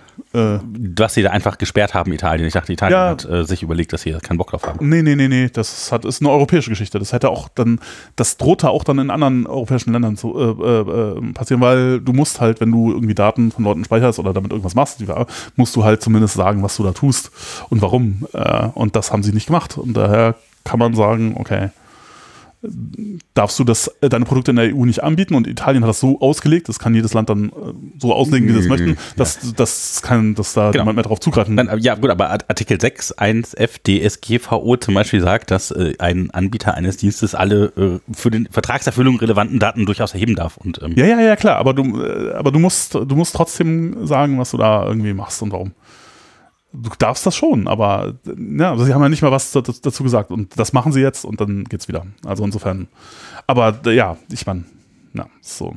Nee, das habe ich. Mhm. Wobei da ist so ein bisschen andersrum. Also da nimmt sich ja OpenAI quasi den äh, die Datensatz Internet äh, und lernt da drauf. Und äh, falls sie damit was äh, machen, was sie nicht dürfen, haben die ja das Problem. Bei Copilot ist es ja so ein bisschen andersrum. Da ist ja der Anwender quasi dafür verantwortlich. Also wenn der Anwender in der Firma sitzt und lädt mhm. jetzt Teile äh, des Quellcodes der Firma äh, irgendwo hoch, darf, glaube ich, der geneigte Mitarbeiter eigentlich auch nicht. Naja, ich sag mal so, wenn du ja. über GitHub bist, ist es eh wurscht, ne? Ja, wenn deine Code da eh liegt, ja, klar. Ähm, aber äh, ich meine, auch was, was Leute halt so bei, bei, bei, bei ChatGPT oder so reinpassen. Also ehrlich gesagt, ich paste da ja auch viel Code rein, ja. Also daher, ja. Äh, das ist, das ist halt auch ein An Anwendungsfall. Äh, und da ist wahrscheinlich auch viel Zeugs dabei, wo, wo man als Firma ein Problem mit hätte, wenn Leute das halt machen. Aber ja, ja, ähm. aber als Firma, ey, ganz ehrlich, äh, gerade als Firma ist doch wohl ein berechtigtes Interesse daran, äh, Produktivität und Effektivität zu haben und die ganzen Secrets, die irgendjemand damit preisgeben könnte, der die Maschine dahinter, die fängt jetzt ja nicht an, äh, individuell nach dir zu suchen und deine Secrets rauszupaldovern, um da selber einen Profit zu machen. Also gerade aus, also auch als Firma würde ich das, sagen. Aber viele könnte, äh, sollte dabei. Ja, aber ich, ich weiß jetzt nicht, ob ich meine wirklich jetzt meine patentierbaren Sachen da irgendwie ja, ja, genau, lassen würde, aber ansonsten würde ich jetzt sagen, hm, und es gibt halt auch zum Beispiel, wenn man das nicht möchte, als Firma ja durchaus äh, Auftragsdatenverarbeitungsdinge, wenn man jetzt mit dem Microsoft Professional Vertrieb spricht, wo man dann APIs bekommt, wo die Daten halt nicht zurückgeflossen werden sollen und so weiter. Das heißt, dann meint man ja, halt ja. sowas, dann hat man halt einen anderen API-Endpunkt mit einem anderen API-Key, äh, basta. So. Ja, genau. Das, also ich also, weiß von einer Firma, da ist in den Firmenrichtlinien äh, Copilot direkt verboten worden. Ja, das stellen sich auch immer alle ziemlich viel an. So da. Nee, also, also ich fand, ich fand den, den, den Punkt auch von, ich weiß gar nicht, wer das gesagt hatte. Äh, ich glaube, äh, ich glaube, Manuel hat das in der letzten Episode gesagt. Bei Firmen ist ja sowieso ab einer gewissen Größe ist, na, so effizient kannst du da gar nicht mehr sein, ja. Ja, das aber halt, äh, jede Angst hat dann, dass du, dass du jede einzelnes äh, Softwarepaket irgendwie verifizieren musst von irgendeinem Audit-Team, was meinst, kannst besser als die Open-Source-Community und so. Und dann sitzen da zwei Männchen und machen dann Audit von 150.000 JavaScript-Paketen oder sowas. Entschuldigung. Ja, ja, muss ja nicht alles sinnvoll sein, aber ja, genau. das. Äh Worüber reden wir? Ist das eine ABM oder was? Also, die, also ganz ehrlich, die Kosten und den Nutzen vom Business würde ich jetzt sagen, auch von, ähm, tu jetzt mal so, äh, von einem anderen Flight-Level äh, würde ich sagen, ist das äh, vernachlässigbar. Naja, muss halt die Firma dann am Ende ja, entscheiden. Genau. Und das, ja, das, das kommt halt eher, eher nicht der Mitarbeiter. Von, ja, genau. Mhm. genau. Aber das ist die Frage, ob sich jemand in der Firma damit auskennt, um diese Entscheidungsgrundlage zu haben, um das zu verstehen. Oft genug wahrscheinlich nicht, aber ja. Das ist halt ein Trade-off. Ja, genau. Ja. Ja, okay, aber Copilot Labs, okay, interessant. Hm. Ja. Hm. ja, jetzt haben wir, also du hast noch einen Pick auch, Martin? Ähm, ja, ihr hattet ja eine, eine, Episode mal gemacht zu PyPy. Mhm. Äh, ziemlich cooles Tool übrigens. Ja. Ähm, und ich habe noch so eine Ergänzung dazu quasi. Ähm, mhm. Das nennt sich Numba. Ah ja, okay. ja, ja, ja. Und äh, das ist von den Entwicklern von Anaconda. Anaconda, ja. das ist die äh, quasi Python-Distribution.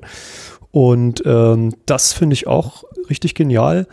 Ähm, mein großer Wunsch war, ich schreibe, äh, oder mein großer Traum war, ich schreibe Python-Code, dann drücke ich einen Knopf und der übersetzt mir das nach C. Aha. Und im Prinzip macht es das. Hm. Eigentlich äh, fast ohne Codeanpassung. Also alles, was ich, äh, äh, was ich da machen muss, ist, ähm, ich mache einen, Decorator über meine Funktion drüber und muss ein bisschen aufpassen mit den Eingaben, also äh, äh, über die Funktion drüber, muss ein bisschen äh, aufpassen mit den Eingabe- und Ausgabedatentypen mhm. und dann ist es das. Aber dann erzeugt er mir quasi zur, zur Laufzeit C-Code, cache die und führt die quasi mit C-Geschwindigkeit aus, die Funktion. Finde ich, habe ich probiert, funktioniert genial. Mhm. Äh, ja, äh, wo würdest du, hast du auch schon mal Seiten ausprobiert? Weil das ist mal so das, was so standardmäßig irgendwie auch bei, bei Scikit-Learn oder so äh, verwendet ja. wird. Das Problem ist, ähm, wenn das Projekt hinreichend groß wird, dann habe ich, also ich habe ja bei Seiten und bei, äh, bei PyPy nicht so richtig die Wahl, äh, dass ich jetzt nur einen bestimmten Teil meines Projektes damit Doch, doch, also Zeiten auf jeden Fall. Also, oder ich weiß Ach, nicht. Bei Zeiten äh, gibt es das? Okay. Zeiten ist einfach auch eine Art Python-Dialekt, äh, wo man aber dann zum Beispiel, wenn man es schneller haben will, ah, ja, ja, die, die Typen mich. mit ja. dazu schreibt. Ist ja, halt ein richtig. bisschen, ist auch älter genau. als die Typannotation, deswegen. Ja, ja, ich, ich erinnere mich, aber da musst du einiges für tun. Also da musst du eigentlich den ganzen Code umstellen. Nee, nee, nee, nee, das kannst du für einzelne Funktionen auch machen oder für. Äh, ja, ja so aber, aber wenn die Funktion schon da ist, musst du sie umstellen. Äh, äh, ja, das ist richtig. Stimmt. Das muss man bei Nummer genau. nicht unbedingt. Okay, ja. Und bei Nummer brauchst du das nicht. Da kannst du das lassen. ja. Eigentlich wie es ist. Klammer auf, äh, abgesehen von den Eingabe- und Ausgabedatentypen, die mhm. müssen ein spezielles Format haben, aber da ist eigentlich, also wenn du eine NumPy-Matrix zum Beispiel hast, äh, die kannst du mehr oder weniger so lassen. Ja. Und dann, äh, ja, ist es das. Dekorator drüber, Funktion ist in C, fertig. Und ich kann sie von Python aus genauso rufen wie vorher. Und die ist halt einfach tausendmal schneller. ja. Hm. Ja, ja, ja, ja. Nee, dann, dann war auch super, ja. Hm. Ja. Cool. Da wir jetzt bei dem Speed waren, du hast eben auch noch erwähnt, das wollte ich jetzt nochmal an ins Ende packen, mit Polar IRS. Ich glaube, das ist auch cool. Ah. In dem Zusammenhang, wenn wir schon bei Speed wieder sind. So als Data Frame Tool ja. für Rust und Python irgendwie noch kombiniert. Jo, jo. Ja. Genau. Ja, vielleicht, äh, ja, ich höre immer, Python ist langsam. Ähm, ja. Also bis jetzt lag es immer an mir und, und nicht an Python. Ja. Also, und wenn es hm. an mir lag, äh, dann äh, hatte ich auch eine Chance, das zu beheben. Also da gibt es zum Beispiel äh, den, den Line-Profiler äh, für Python. Mhm. Ähm, weiß nicht, ob ihr das kennt. Äh, ist das der, ist nicht der eingebaute, ne? Oder, äh? Nee, mhm. äh, ist nicht der eingebaute. Also Line Profiler macht im Prinzip folgendes: äh, ist auch wieder ein, ein, Dekorator, den schreibst du über deine Funktion drüber und der annotiert dir an jede Quellcodezeile, wie schnell oder langsam die war. Ah, okay. Und dann ja, kannst du quasi, also dann, äh, also üblicherweise würde man das so verwenden: Du findest erstmal die Funktion, die langsam ist. Das kannst du mit den klassischen äh, Tools machen. Mhm Ja, also äh, ja, was man halt üblicherweise so nimmt, der, äh, da springen ja hinten quasi die Funktionen raus, die langsam sind, wenn man wenn man es richtig bedient. Ja. Und dann gehst du quasi mit äh, dem Line Profiler in die Funktion rein und schaust dir an, was genau ist denn da langsam. Und so Mhm. kommt man echt richtig schnell äh, ja, zu einer Performance-Analyse. Man Kann das dann, Kann das dann auch beheben, beheben, oder dann schnell machen. irgendwie auch doch ein C oder mit Number Dekorator versehen und so. Mhm. Hast du irgendeinen Lieblingsprofiler so für den, die globale Sicht? Äh, ich habe in letzter Zeit häufiger mal Scalin verwendet, äh, aber ähm, Nö, da nehme ich ja, den Python-Standard. C-Profile, Ja. C-Profile. Ja. Genau. Ist, ja, funktioniert, ist nicht schön bedienbar, Ja, aber ja. funktioniert. ja, funktioniert. Ähm, so oft braucht man es ja auch zum Glück auch nicht. Also ich bin auch kein Freund von Pre-Major Optimization. Ja. Also ich optimiere dann, wenn ich äh, wirklich feststelle, es ist langsam. Und ich, für meinen Geschmack ist Python oft nicht langsam. Ja. Aber wenn es eben doch mal langsam ist, Ja, dann dann fange ich halt- an zu profilen und dann äh, kriege ich das, äh, bis jetzt habe ich es immer weggekriegt, das Problem. Ja, nee, klingt gut. Ich habe, äh, ich, ah, das verlinke ich vielleicht auch nochmal, äh, letztens einen ganz interessanten Artikel äh, gelesen zum, zum Thema, also da ging es um Mythen der, äh, von Performance-Mythen, diese, und das ist halt ein, ah, jetzt habe ich den Namen nicht parat, äh, ein Spieleentwickler, der da halt auch schon lange, seit langer Zeit, der hat auch so einen YouTube-Channel, der irgendwie relativ beliebt ist. Ähm, und äh, der, der hat dann so einen Artikel geschrieben, wo er äh, irgendwie so darüber rantet, was halt äh, aus seiner Sicht die Leute immer sagen über Performance, was alles nicht stimmt. Und da waren so, sind so ein paar interessante Sachen dabei, wo ich dachte so, oh, das höre ich sehr oft, solche Sachen und das ist wahrscheinlich Quatsch. Also wo er zum Beispiel sowas schreibt wie, naja, die Leute sagen immer, äh, man muss eigentlich nur die Hotspots äh, irgendwie optimieren. Ne? Also du, du machst halt erstmal keine Performance-Geschichten, äh, entwickelst ohne Performance äh, äh, im Hinterkopf zu haben, irgendwie eben keine Premature Optimization, ähm, äh, dein, dein, dein Code und dann, wenn es lang, langsam ist, dann guckst du halt, wo es langsam ist und dann optimierst du das weg und dann meint er so, ja, also das funktioniert ja auch manchmal, aber manchmal halt auch nicht und gerade wenn du jetzt wirklich performance-kritische Sachen machst, dann kann es gut sein, dass dieser Ansatz überhaupt nicht funktioniert, weil du, ähm, äh, weil du, weil, weil du halt sozusagen dann rauskriegst, wenn du anguckst, was sind die Teile äh, deines Codes, die langsam sind, naja, dann ist, ist halt irgendwie Memcopy oder keine Ahnung, dann wird halt Hauptspeicher durch den Prozessor geschoben. Das, was- das willst du optimieren. Das ist halt, da kannst du nichts mehr machen. Und da musst du eigentlich wieder ans Design deiner Applikation umstrukturieren. und musst genau. Aber wenn ich von vornherein, von vornherein weiß, dass das performancekritisch ist, dann Ja, schreibe ich ganz genau. anderen Code. Dann Genau, ist der genau. Code komplett, komplett anders. Eigentlich, äh, ja, also da das kannst du vergessen. Da musst du komplett äh, den, das Design ändern.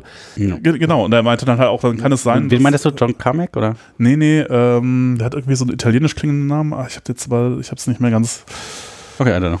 Ähm, ja, der, äh, genau, ja, genau, es hängt halt davon ab, ob man äh, performance-kritischen Kram macht oder nicht. Wenn man es nicht macht, dann muss man das nicht machen. Aber wenn man, wenn man das hat und hat aber auf die falsche Art entwickelt und glaubt dann mit irgendwie Hots, Hotspots optimieren da rauskommen zu können, dann äh, meint er, so hat er schlechte Nachrichten. Das kann gut sein, dass das nicht geht und das äh, auch wenn man rausfinden möchte jetzt, okay, was ist denn, wie muss ich denn die Architektur ändern äh, oder das Design, dann kann es sein, dass, äh, dass wenn das ein größeres Projekt ist, das wird schlimmer als ein Rewrite, der dann im, wo man im Hinterkopf hat, dass das besser performancekritisch ist. Und deswegen wird das in der Spielindustrie auch häufiger gemacht und es ist tatsächlich auch ab und zu erfolgreich.